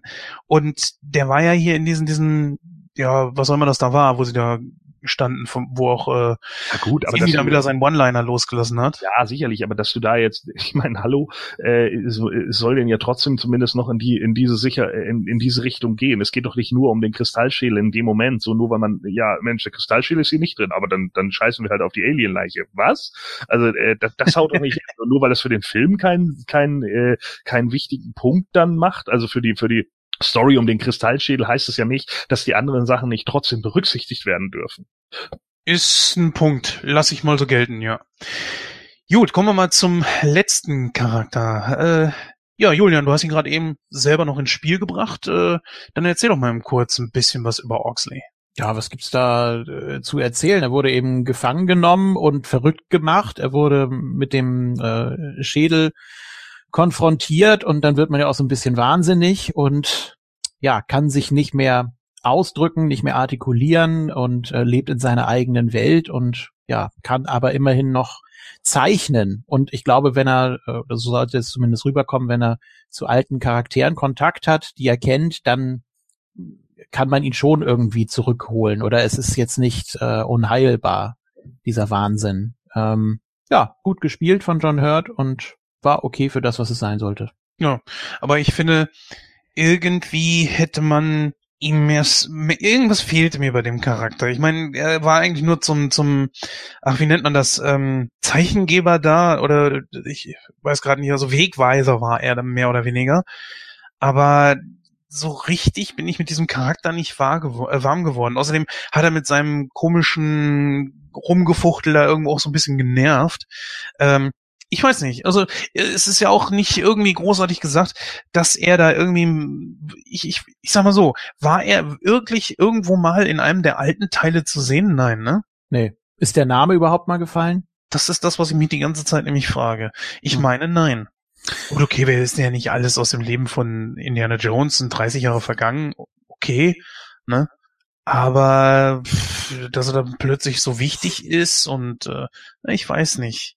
Also da, der hätte mir irgendwie ein bisschen, Ja, irgendwas hätte man anders machen können. Gordon, war der Charakter für dich irgendwie besonders wichtig? Was, was denkst du über Oxley? Sofern man da was zu sagen kann. Ich, ich finde es schwierig. Sind jetzt alle weg? äh, Gordon ist auch kurz AFK. Ja. Ja, liebe Hörer, dann äh, an dieser Stelle machen wir einfach mal weiter. Und zwar kommen wir mal zum, ja, zur Krux der ganzen Geschichte, und zwar zu den Aliens. Die Aliens äh, im Vorfeld, das hatten wir schon gesagt, waren nicht ganz unumstritten. Äh, trotz dass es halt eben schon in irgendeinem Roman zumindest mal vorkam und quasi dadurch legitimiert ist, ich weiß nicht, wie du das siehst, Julian, ähm, war es ja im Vorfeld so, dass sich äh, Lucas und Spielberg schon Gedanken gemacht haben, so, naja, Aliens, nee, ja, nee, das ist nicht so gut. Und ich weiß nicht, wer von beiden das gesagt hat. Ich glaube, äh, George Lucas war das so, nee, da machen wir es doch so, da machen wir es, machen wir keine Außerirdischen, sondern wir machen Wesen, die zwar nicht von der Erde sind, aber mhm. interdimensionale Reisende. Und da ja. hat eine andere gesagt, äh, also sie stammt nicht von der Erde. Nee, also doch, außerirdische. Mm, äh, ja, oh doch, scheiße, stimmt, hast du recht. äh, ja, interdimensionale Wesen heißt ja eigentlich, dass sie keinen festen Platz haben, dass man nicht sagen kann, die kommen von dem oder dem Planeten, sondern äh, die reisen zwischen Dimensionen. Also die können auch in einem Paralleluniversum meinetwegen existieren. Also so habe ich das verstanden. Ähm, dass sie jetzt natürlich auch genauso aussehen wie Aliens in jedem zweiten Film. Das ist ja wieder ein anderes Thema. Aber ähm, der Begriff Aliens fällt nicht. Ähm, es wird nicht so beschrieben, als ob sie jetzt irgendwie mit einem Raumschiff durch die äh, Galaxie reisen oder sonst irgendwas, sondern eben interdimensional. Das heißt, dass sie dass es nicht räumlich festgeschrieben ist, wo sie herkommen, wo sie sind, wo sie mhm. hinwollen. Also, ja. Ja, aber trotzdem, äh, ich fand das äh, schon, ich meine, ich glaube, dass es äh, Spielberg war, der das zu Lukas gesagt hat und aber ja, dann, wenn die nicht von der Erde sind, so oder so, dann sind's Außerirdische. Ja, sie kommen nicht von der Erde, also sind's Außerirdische. Ob die jetzt äh, vom Mond kommen oder vom Mars oder sie. Ja, was ist, wenn sie aus der Erde, aus einer Parallel, wenn sie von der Erde, von der genau. Paralleldimension genau. kommen? Genau. Ja, dann sind sie aber auch Außerirdische. Nee. nee. ja, ich fand das nur interessant. Also diese, ich weiß gar nicht mehr, wo ich das gesehen habe, ob das auf äh, der Blu-ray war, in dem Bonus oder so. In jedem Fall irgendwo gibt es diese Diskussion, dass die beiden sich da wohl unterhalten haben. Und der eine zum anderen sagte, ja, sie kommen nicht von der Erde. Ach so, dann sind sie doch Außerirdische. Äh, ja, stimmt. Äh, Kacke. Ja, also, lass es doch eine parallel existierende Evolution sein. Also die, die wir nicht sehen, die wir nicht greifen können, weil wir eben keinen Zugang dazu haben, weil wir eben in diese Dimension nicht vordringen können. Mhm. Ähm, aber wie gesagt, räumlich uneingeschränkt. Ja. Wie fandet ihr denn jetzt so, fangen wir mal bei dir an, Gordon, die Schlussszene? Ich meine, Spalko kriegt jetzt das gesamte Wissen, dreht durch, was ja scheinbar auch wirklich logisch ist, wenn man mal drüber nachdenkt, dass sie so viel Wissen in ihr Hirn geballert kriegt, das auch nicht für sie äh, bestimmt ja, ist. Ja. Ja, und, aber die, die Legende war ja wahr. Ne? Derjenige, der den Schädel zurückbringt, kriegt das ganze Wissen, beziehungsweise kriegt einen Wunsch erfüllt. Und sie möchte einfach nochmal alles wissen. Anbei das allerdings wieder ein Bruch zu dem ist, was sie vorher sagte, nämlich von wegen, äh, wir können euch irgendwas suggerieren, wir können eure Gehirne manipulieren. Äh, ich weiß nicht, ob man da irgendwo, ob das ein Bruch ist in der Kontinuität des Films. Äh, was meinst du, Julian?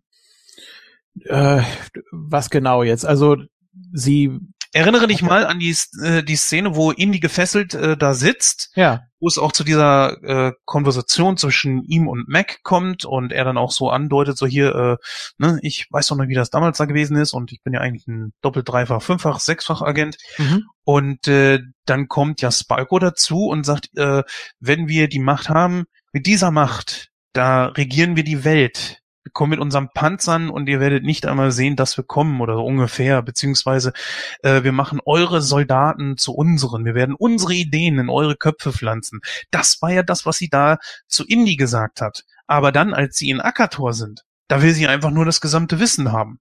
Da ich will alles wissen, ja, das ist, hm. Ich weiß nicht, ob es in einem Widerspruch steht. Äh, wenn man alles weiß, dann weiß man auch, wie man jeden manipulieren kann. Ähm, also das gibt's da quasi noch so als Sahnehäubchen obendrauf. Ne? Also erstmal hast du alles, alles Wissen, was, was existiert.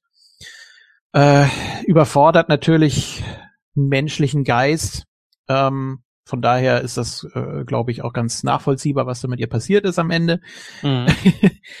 Aber ja, es geht eher um, um Manipulation, um die allerhöchste Intelligenzstufe oder was auch immer. Kann man vielleicht so ein bisschen äh, wieder mit Time Machine vergleichen, mit dem Obermorlock, der ja auch einfach alles weiß.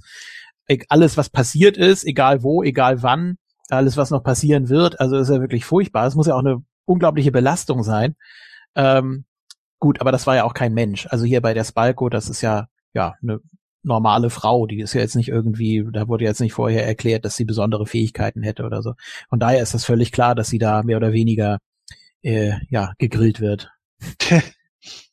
Ja, Gordon, wie siehst du das? Ist das ein Widerspruch in dem Film? Hat man da irgendwas übersehen oder siehst du es genauso wie, wie Julian, der sich sagt, also ich reime das so zusammen, dass man dann auch die Fähigkeit hat, anderen Menschen irgendwas zu suggerieren per Gedankenkraft? Ja, klar, äh, wäre das so, aber man hat natürlich auch genau das Wissen, warum man das nicht tun sollte. Ne? Das ist vielleicht auch das, was sie dabei dann irgendwie vergisst in ihrer Ideologie. So, das ist ja immer das Problem mit Leuten in Ideologien. Ne? Ideologien werden in der Regel nicht hinterfragt.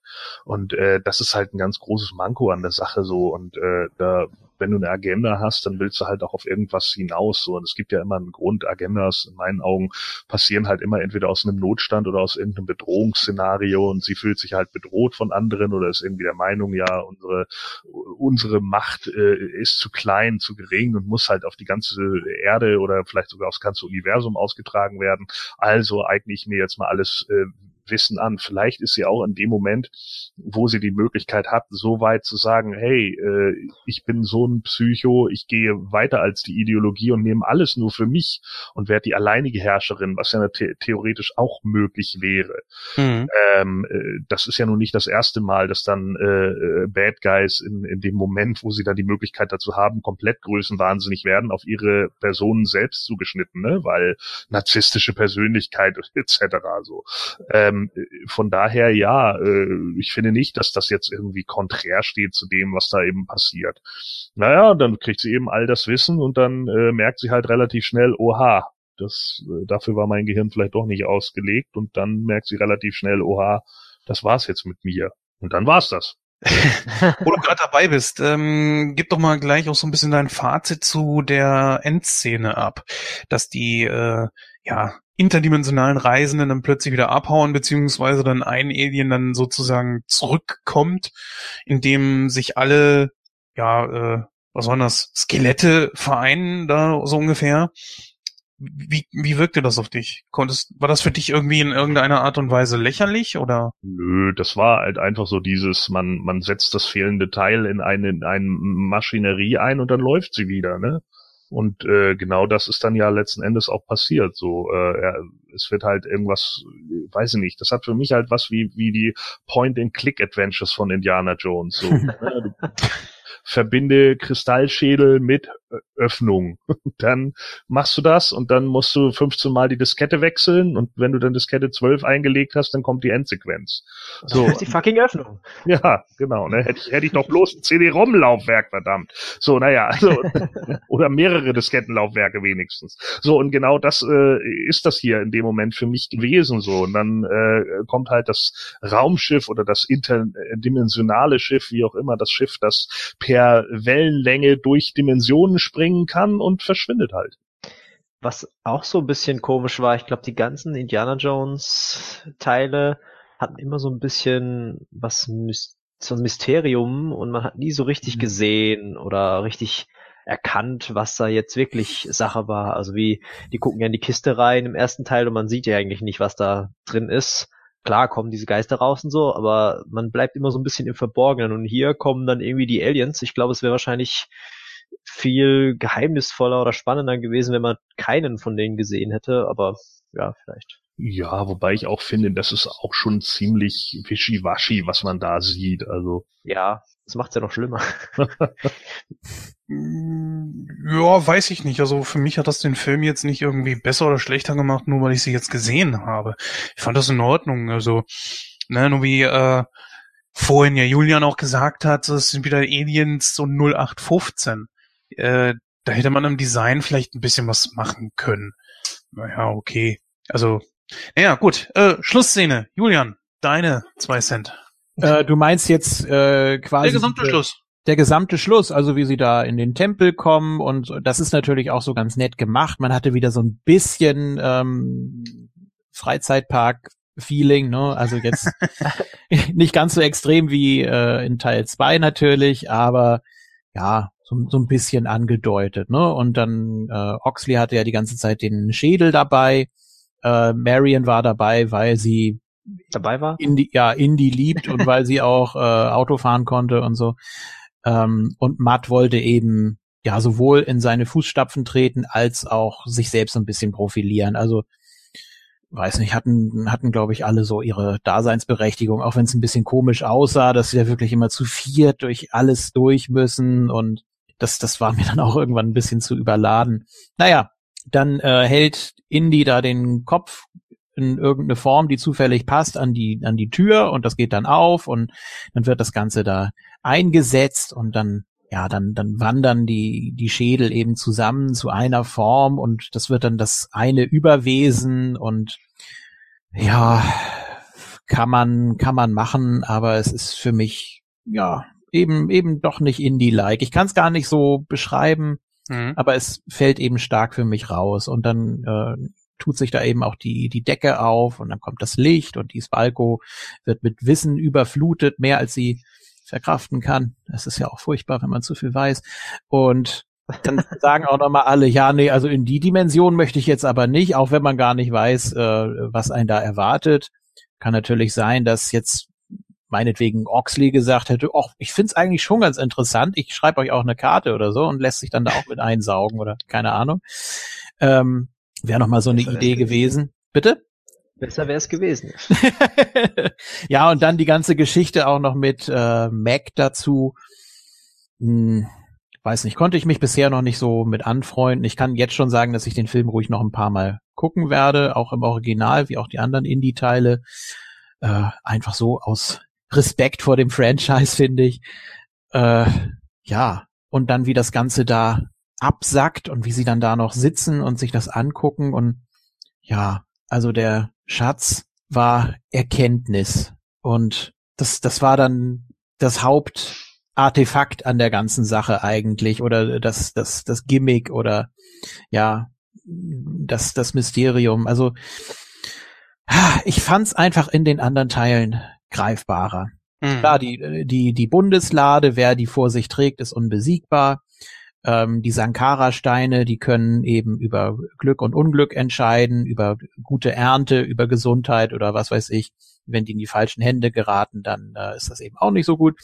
Äh, und über den Heiligen Gral muss man nicht weiter sprechen, glaube ich. Also das ist, das ist schon ziemlich klar und das ist auch sehr konkret. Ich finde jetzt Erkenntnis als solches reiht sich da schlecht ein. Ähm, ich finde, man kann das als Begleiterscheinung ganz gut nehmen. Also am Ende vom dritten Teil, da fragt ja auch äh, Indy seinen Vater, was hast du gefunden? Und dann sagt er, ich glaube Erleuchtung. So, das ist, das ist okay. Das kann man, das kann man da mit ausdrücken noch zusätzlich. Aber so, so als, als reines Top-Mysterium, Top-Gimmick des Ganzen war es mir viel zu abstrakt. Leider. Gut. Von der, von der Aufmachung war es eigentlich okay dargestellt, ja. Wollen wir zum Fazit kommen oder habt ihr noch etwas anzumerken? Oder wollt ihr das mit in euer Fazit reinziehen oder? So. war gut. Bitte? Der John, John Williams. ja, wobei ich auch das leider ankreiden muss. Es tut mir leid, ich komme rüber wie der letzte Miesmacher.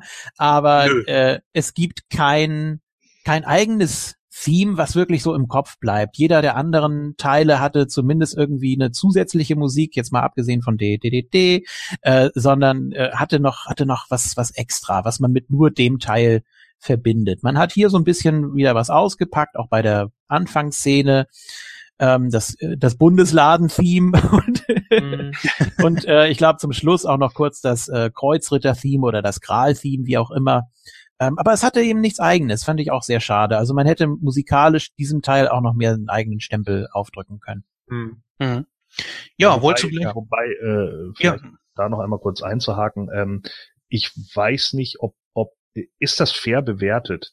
Also, äh, weil ich meine, wir alle haben ja wahrscheinlich Indiana Jones nicht erst vor drei Jahren das erste Mal gesehen, sondern die Ja. meisten von uns wahrscheinlich schon in, in Ich weiß, was du meinst, ja. ne, in Kindheitstagen und in frühen Teenager-Tagen. Wenn man den Film erst ein oder zwei Mal gesehen hat, ist es nicht so unwahrscheinlich, dass einem gewisse Themes nicht im Kopf bleiben. Ja, Ne, Das also, stimmt. Ne, also da weiß ich nicht, ob man, ob man da, äh, ja, ich meine, ich kann deine Kritik verstehen und ich weiß auch, was du meinst, aber ich glaube, ähm, das ist nicht so, ja, nicht, vielleicht nicht ganz fair im, im, Gegensatz zu dem. Abstand, den die anderen Teile haben. Ich äh, werde ihn dann noch etwa zehnmal gucken und dann können wir uns ja nochmal drüber unterhalten. Genau, dann aber- sagst du mir, dann sagst du mir, also dieses Ameisen-Theme, ne? ja, das, das hat alles rausgekommen.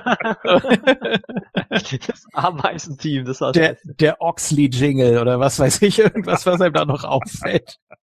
Ja, natürlich.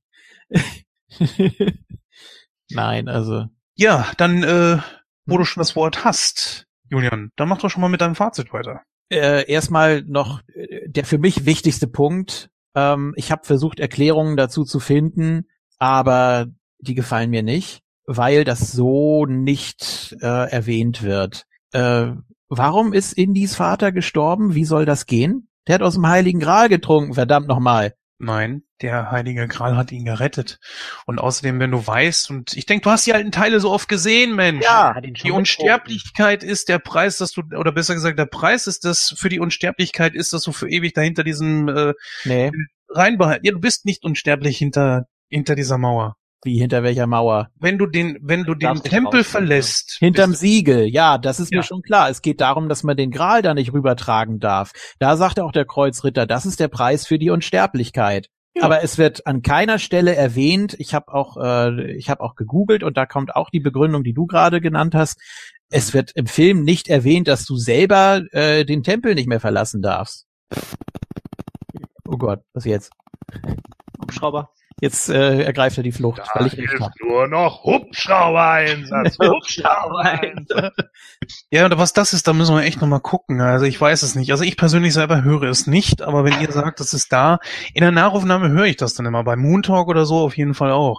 Ich hoffe natürlich, dass es jetzt nicht äh, allzu lange bleibt. Nein, die Sache ist die, dass ich dir da nicht wirklich eine großartige Erklärung zu geben kann, weil ich schon finde, der Preis dafür ist, dass du du bist unsterblich, solange du äh, hinter in dieser Mauer hinter dieser Mauer bleibst, hinter dem Siegel. Das wird nicht erklärt. Indy und sein Vater haben aus dem Heiligen Gral getrunken. So, das macht sie jetzt für den Moment erstmal unsterblich. Er hat ihm auch was über die Schusswunde gegossen, die ist auch nicht wieder aufgegangen, als er da über das Siegel getreten ist. Ja gut, das hat ja nichts Ja. mit Unsterblichkeit zu tun. Naja, ähm, uff, naja. Also er wäre gestorben, wenn der Gral nicht gewesen wäre. Und du kannst nicht sagen, äh, der Gral darf nicht über das Siegel getragen werden. Das ist der Preis für die Unsterblichkeit. Und dann sagen, ja gut, okay, Indys Vater kann doch irgendwie sterben. Das, ich weiß äh, nicht. Keine Ahnung. Kann ich dir so nicht sagen. Furchtbar billig. Äh, nur Vielleicht hat Gordon ja eine Antwort darauf. bestimmt. äh, nö, also ich meine, ja, bitte. Also ich meine, es, natürlich kann man das so sehen, dass man dann sagt, ja, wenn wir hinter dem Siegel sind, so und wir wir wir trinken da draus, dann sind wir halt hinter dem Siegel unsterblich. Wenn du dann ewig da drin leben willst, ja bitte. Aber das ist natürlich dann auch so eine Nummer. Vielleicht ist das ja auch genau die Nummer, die dann im, im Endeffekt daraus entsteht, dass man sich halt einfach sagen kann, ja, okay, diese Legende stimmt zwar, aber sie ist halt nur eingeschränkt machbar und da ist halt eine Menge Mist mit drin verbunden. Unter anderem, dass man in der Scheißhöhle sein Leben verbringen muss. Mm, Ja, Ja. aber so wird es nicht äh, dargestellt. Und dieser Kreuzritter mit seinen 700 Jahren Lebenserfahrung, der hätte das eigentlich wissen müssen. Der hätte auch sagen können, Moment, das wurde nicht erprobt. Es kann sein, dass die Schusswunde wieder aufgeht, wenn ihr rausgeht. Muss man ein bisschen gucken. So. Und man weiß ja auch nicht, was jetzt mit dem, mit dem Ritter passiert ist. Der stand da ja und hat gewunken. Ist er dann äh, gestorben? War dann, war das dann sowas wie eine Art Erlösung für ihn? Oder ist er eben wirklich noch unsterblich, weil er immer noch hinter dem Siegel steht? Siegel wurde auch zerstört. Vielleicht ist das dann sowieso hinfällig. Es wird einfach nichts erklärt dazu. Und ich habe wirklich das Internet rauf und runter gekrempelt. Ja, äh, klar, und äh, wahrscheinlich ist das eben auch was, was den Charme der 80er-Filme ausmacht. Man hinterfragt halt nicht jeden Scheiß und man braucht nicht zu allem eine Origin-Story, so wie heutzutage. Ja, richtig, aber dann kannst du nicht, dann kannst du nicht rückwirkend sagen, ja, irgendwie war der Gral doch nicht so das Wahre und Indys Vater ist jetzt eben tot. Also du gehst jetzt auch davon aus, dass Indiana Jones jetzt für immer lebt. Ja. Ah ja. Gut, also bei den Abenteuer des jungen Indiana Jones hat man ihn ja auch sehr, sehr alt gesehen, mit äh, über 90, da mit Augenklappe und unzähligen Falten und so. Ja. Aber äh, theoretisch ja. Und es kann auch nicht nur ähm, die, die Seele gemeint sein, weil der Kreuzritter ja nun mal äh, definitiv da war. Das war ja kein Hologramm oder so. Nee, aber der ist ja auch nie rausgegangen. Ja, es wird Ja. eben so nicht erklärt. Wir drehen uns im Kreis. Ja, ich weiß, das ist auch nicht erklärt, ich weiß schon, was du meinst. So, aber vielleicht ist es ja eben genau so, dass du bist eben unsterblich, du musst nichts essen, nichts trinken etc., wenn du in diesem Raum bleibst, wenn du von dem scheiß Gral getrunken hast. Das wäre dann ja die logische Konsequenz daraus. Also das ist zumindest dann die Konsequenz, die du aus den anderen Filmen ableiten kannst. Ich gehe auch davon, ich gehe auch davon aus, dass der Kreuzritter, als er äh, selbst aus dem Gral getrunken hat, äh, auch noch nicht so alt war. Also vielleicht alterst du noch ein Stück weiter. Und äh, irgendwann ist dann Schluss. Irgendwann bleibst du dann stehen oder oder du musst eine, besti eine bestimmte Ne, vielleicht war er, erreichen, oder? äh, vielleicht war er zu dem Zeitpunkt auch schon so alt, beziehungsweise sah nur so alt aus. Ich meine, wenn du dir äh, Bilder von damals anguckst, da Ja, sind die gut. Leute ja auch deutlich schneller gealtert. Ich meine, äh, kannst ja, kannst ja Bilder von, von Leuten von 1905 oder so vergleichen, die teilweise 37 sind. Die sehen aus wie heute 60-Jährige. ja. Ja, gut. Ja, äh. Kommen wir mal lieber zu diesem Film hier zurück, weil Was? das heute nicht mehr auflösen, glaube ich. Nee, das, äh, also bitte, bitte, bitte, äh, liebe Krähenfüße, bitte schreibt dazu Feedback, gebt Kommentare ab. Ich möchte so viel wie möglich dazu wissen. Was sind da eure Einschätzungen oder wie kann man das Die- erklären? Die Fans des Podcasts heißen Krähenfüße. Willst du mich Ja. verarschen? Ja, wieder sonst. Nachkrähen. ja, na, so, Er sagt es gerne. Naja, egal. ist egal. Ja. Ähm, Ja, kommen wir zu deinem Fazit. Also das mit dem Ritter können wir im nächsten Mal nochmal gucken. Gucken wir nochmal die Endsequenz vom dritten an. Das kann man jetzt aber leider gerade nicht. Ja, Gut. äh, gib mal Ähm, dein Fazit. gerne. Ich äh, sehe ihn deutlich unter den anderen dreien. Mhm. Äh, man kann es natürlich ein bisschen ausweiten und sagen, äh, ist ein Abenteuerfilm. Gut. Äh, und wenn man jetzt Indiana Jones nicht als eigene Kategorie sieht. Ähm, ja, ich habe schon so ein bisschen angedeutet, mir fehlt auch äh, ein ikonisches Intro. Also wenn man es wirklich mal so vergleicht, bei Jäger des verlorenen Schatzes, da hattest du eben auch den, den Tempel, die riesige Steinkugel und so weiter. Bei ähm, beim zweiten Teil hattest du dann die Flucht aus dem Obi-Wan-Club. Beim dritten Teil hattest du die Jugendgeschichte äh, mit dem Zirkuswagen und so weiter. Das sind einfach, das sind einfach tolle, großartige Einführungsszenen. Äh, da, also zumindest jetzt nicht in der Länge, aber ich finde, der Film hat schon eine ikonische äh, Eröffnungssequenz, wo er, wo sie ihn aus dem Kofferraum rausholen und äh, er dann diesen den Hut greift, die Fedora greift und du dann im Schatten siehst, wie er sich die Fedora aufsetzt. Das ist schon ikonisch. Das geht- ist ja auf ihn bestimmt, aber Ja, das geht aber schon sehr unter, wenn sie dann da vor dieser Lagerhalle stehen und dann, ja, okay, das mit dem magnetischen Schießpulver und so weiter, aber das, äh, das ist eine Szene, die würde ich jetzt nicht zu den besten Eröffnungsszenen aller Zeiten zählen und die anderen drei auf ihre Weise schon. Ähm, Ja, aber ich weiß nicht, also Julian sei ein bisschen fair. Erstens, die, äh, der zeitliche Unterschied, den hat Gordon ja schon angesprochen. Zweitens, ey, die, die alten Teile sind sowas von etabliert, äh, wäre Ja. der vierte äh, irgendwie drei Jahre später gekommen, nach Ritter der, äh, ach Quatsch, wie heißt jetzt der dritte wieder? Ritter der Kokosnuss, ja. Ja, Ritter der Kokosnuss, genau. Letz- Letzter Kreuz. Ja, letzte Kreuz, genau. Dann, dann wäre das, deine äh, Lieblingsfarbe. Blau. dann würden wir uns heute, glaube ich, nicht so darüber unterhalten über diesen Film. Gut. Ähm, wie gesagt, das mag auch mit äh, zusätzlichem Gucken sich noch mehr verankern, aber im Moment muss ich das bewerten, wie ich es äh, aufgenommen habe. Und das ist für mich einfach nichts. Ähm, ja, zum, zum Top-Heel habe ich schon alles gesagt. äh, reicht mir die Spalko nicht. Die, die, die wirkt einfach nicht längst nicht so bedrohlich wie die anderen.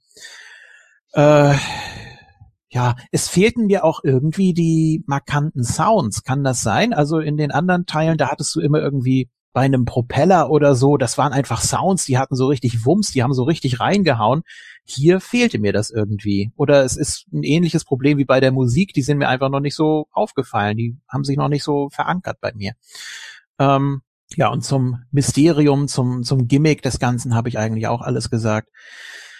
Puh, ähm, ich habe den anderen dreien jeweils 93 gegeben. Hier muss ich natürlich deutlich was abziehen. Ich ziehe 25 ab. Das sind, wenn ich richtig rechne, 68. Ist, denke ich, ganz fair. Also im, nachdem ich ihn im Kino damals gesehen habe, war ich schon ziemlich enttäuscht. Da dachte ich schon so, oh ja, okay, das, das war's jetzt. Jetzt nach dem zweiten Mal gucken konnte ich mich so ein bisschen mehr wenigstens mit der Geschichte anfreunden, aber mhm. wirklich gut oder wirklich Indie-mäßig, nein. Gut, Dennis, dann lass mal hören, dann haben wir schon mal das äh, die schlechten Meinungen hinter uns, raus, ähm. damit wir gleich mit einem angenehmen Gefühl und dabei lasse ich dann danach gehe ich dann erstmal danach kann Gordon in die absolute Ehrenrettung des Films übernehmen. Lass mal hören. Ja, ich werde ihm auch wahrscheinlich so eine 67 geben, weil ich oh. ich habe echt, ich bin aus dem Film rausgegangen und gedacht, boah, nee, das ist irgendwie kein würdiger Indiana Jones Nachfolger.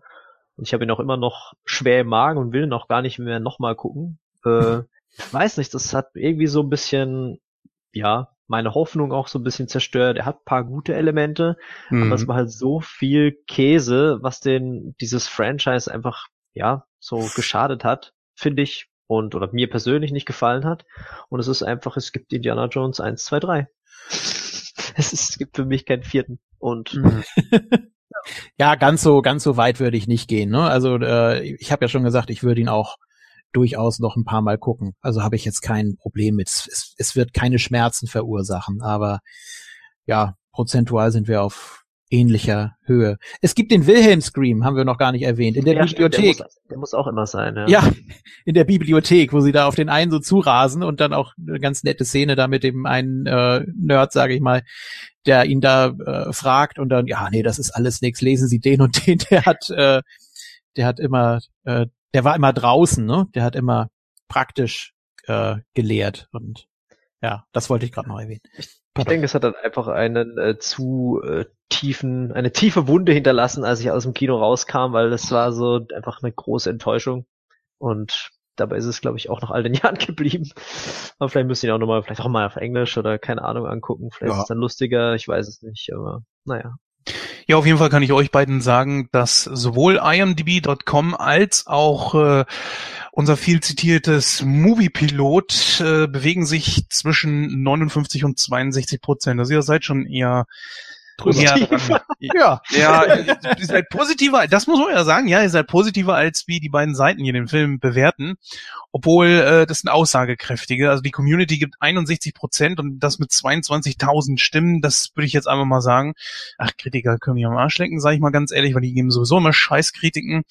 Und äh, wir haben 377.000 bei 62 Prozent von imdb.com, also das ist schon aussagekräftig. So, ähm, ich sage ganz klar, ich gebe den ganzen 89 Prozent aus dem einfachen Grund heraus, dass dieser für mich sehr überrascht hat. Die Action stimmt für mich. Äh, für mich stimmt die Komik. Sie ist nicht so gut wie im dritten Teil, aber ich habe ja schon immer gesagt, äh, meine Reihenfolge der Filme ist ganz klar Nummer drei, Nummer vier, Nummer eins und Nummer zwei. Das sind meine Lieblingsfilme, also das ist die Reihenfolge meiner Lieblings-Indiana Jones Filme. Moment, Moment. Und drei an erster Stelle, dann vier? Ja. Wow, okay. Ja, ja, ich, ich finde äh, ganz klar, dass Teil 2 der schlechteste von allen ist, weil er unglaublich nervt und die Story da irgendwie auch nicht so wirklich reinpasst, finde ich. Ähm, naja, nichtsdestotrotz, mich unterhält dieser Film jedes Mal, wenn ich ihn gucke. Ich kann ihm sehr viel Positives abgewinnen. Ich mag einen älteren Indiana Jones. Ich finde, er hat so viel von den alten Teilen, obwohl da weit über 20 Jahre, glaube ich, äh, zwischen liegen und nicht 30, also, wie wir eben gesagt haben. 19, ne? Ungefähr, glaube ich. Ja, ungefähr, ja. Ne? Zwischen Teil 3 und Teil 4. Und ich mag es, dass es in den 50s ist. Ich kann diesem ganzen Kram mit der Atombombe was abgewinnen, was viele nicht mochten. Die mhm. Aliens stören mich da auch nicht unbedingt. Äh, ich finde, dass einfach viele Schauspieler darunter sind. Ich mag Shia LaBeouf immer noch, obwohl er heutzutage ziemlich einen an der Knispel hat. Ne? I'm not famous anymore. Wir wissen das auf dem Laufsteg. Äh, ja. Vielleicht wird er auch nie wieder großartig hochkommen, aber naja. ja, ja, ja. Ja, ja, ja. Ich weiß, woran du wieder gedacht hast. Ne? Ja, ja, du, du, kannst ja, du kannst ja mal Nymphomaniac gucken. Oh ich ja, versucht. da kommt da nicht so wirklich groß hoch, ja. Ja, nee, ich, ich, ich hab's versucht, ist nicht mein Film. Was? Ist, ist nicht mein Film. Das oh ist nicht Gott. so geil, ne? Ja, ja gut, das war jetzt hier bei Indiana Jones und nicht bei Nymphomaniac. So, und jetzt mal wieder zu kriegen hier. Ähm, ganz klar, für mich passt es einfach. Ist in Ordnung und ich gucke ihn wirklich sehr, sehr gerne und äh, er steht den Vorgängern in nichts nach. Marion ist wieder da und äh, man hat nette Referenzen an die alten Filme. Ne? Die Bundeslade haben wir jetzt noch gar nicht so erwähnt, äh, was da gewesen ist. Und äh, ja, also für mich passt das einfach. Ich, ich mag, ich mag den Film. Der hat einfach einen guten Stellenwert bei mir und deswegen sage ich 89 Prozent. So, Gordon, kannst du das noch anheben mit einer noch höheren Prozentzahl oder Nein. was macht den Film für dich so besonders? Nein, äh, was heißt so besonders? Ich, ich finde einfach, dass er zu Unrecht so gescholten wird. Also ich mhm. meine, er ist nicht der beste Indiana Jones, das steht außer Frage und es ist, äh, er ist jetzt auch nicht der beste Abenteuerfilm, den ich je gesehen habe. Aber ähm, ich finde, der Film ist schon äh, gerade auch, als er dann im Kino gelaufen ist. Also bei einigen Kritiken hatte ich irgendwie das Gefühl, die Leute hatten ihre Kritik schon fertig geschrieben, bevor sie den Film überhaupt äh, gesehen haben. Ja, und dann wurden halt nur noch so ein paar Einzelreferenzen irgendwie mit eingesetzt und das war's denn so.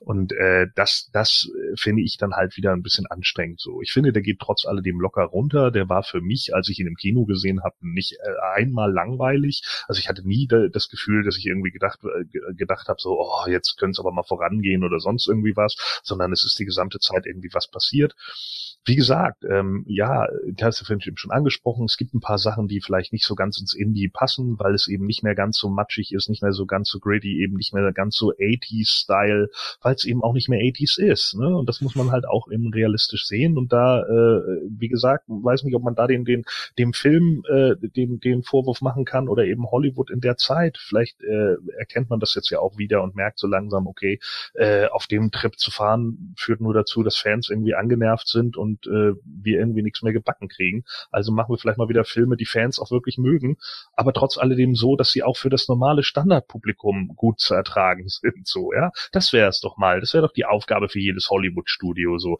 einen Film zu schaffen, der nicht die Fans von der Serie vergrätzt, aber trotzdem für die allgemeine Masse gut verdaulich ist. Das muss doch machbar sein, so. Also würde mich wundern, wenn das nicht ging. Ging ja in den 80ern auch. Aber da hat man halt auch noch vieles neu erfunden. Das klappt ja heutzutage auch immer schlecht und schwerlich. Also von daher muss man da halt eben ein bisschen gucken. Ähm, klar, es gibt ein paar Szenen, die ich auch dumm finde. Also wie gesagt, eben der Schwachsinn mit den Affen oder eben die CGI-Ameisen, die gingen auch schon okay.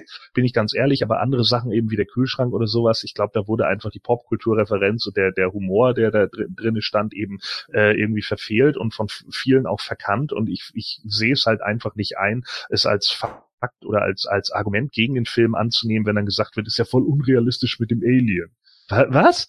So, ja, also tut mir leid. Also das, dann habt ihr die anderen Filme nicht gesehen, ihr Spaten. So, tut mir leid, so kann man nicht argumentieren. So ein 700 Jahre alter Ritter ist genauso wenig realistisch und ein schnell schmelzender, in Stop-Motion animierter Kopf irgendwie ist genauso unrealistisch. Totaler Quatsch, Mann. So, darum geht's da auch nicht. Das sind Abenteuerfilme und die sind genau darauf ausgelegt. Ähm, alles in allem, wie gesagt, habe ich mich trotzdem gut unterhalten gefühlt bei dem Film und deswegen gebe ich ihm Abschluss 78 Prozent. 78. So ja. gut, dann mal durch vier, da kommen wir auf einen Durchschnitt von 75,5, also 76 aufgerundet. Nice, damit kann man noch leben. So, liebe Hörer, das war Ausgabe 111, heute mit vier Mann starker Besetzung und äh, ich weiß gar nicht, Gordon, werden wir heute einen schönen Schlusssatz von dir hören? Einen Nein. Schlussgag? Nein. Ah, Schade. Was? Wieso nicht? Doch, es gibt immer irgendwas. Vielleicht fällt dir noch schnell was ein. Auf jeden Fall, ich sage mal dann äh, Tschüss bis dann und wir hören uns dann in Ausgabe 112, wo noch gar nicht feststeht, glaube ich, welches äh, Thema das sein wird. Aber naja, ob mit oder ohne Gordon, äh, das werden wir dann sehen. Oder ob mit oder ohne Dennis, das werden wir dann auch noch sehen. Ähm, auf jeden Fall wieder mit mir und wahrscheinlich auch definitiv mit dem Julian. Macht's gut, bis demnächst. Ja, wer möchte. Gut, dann sage ich mal äh, mal wieder ciao ciao. Es war mir ein Vergnügen und äh,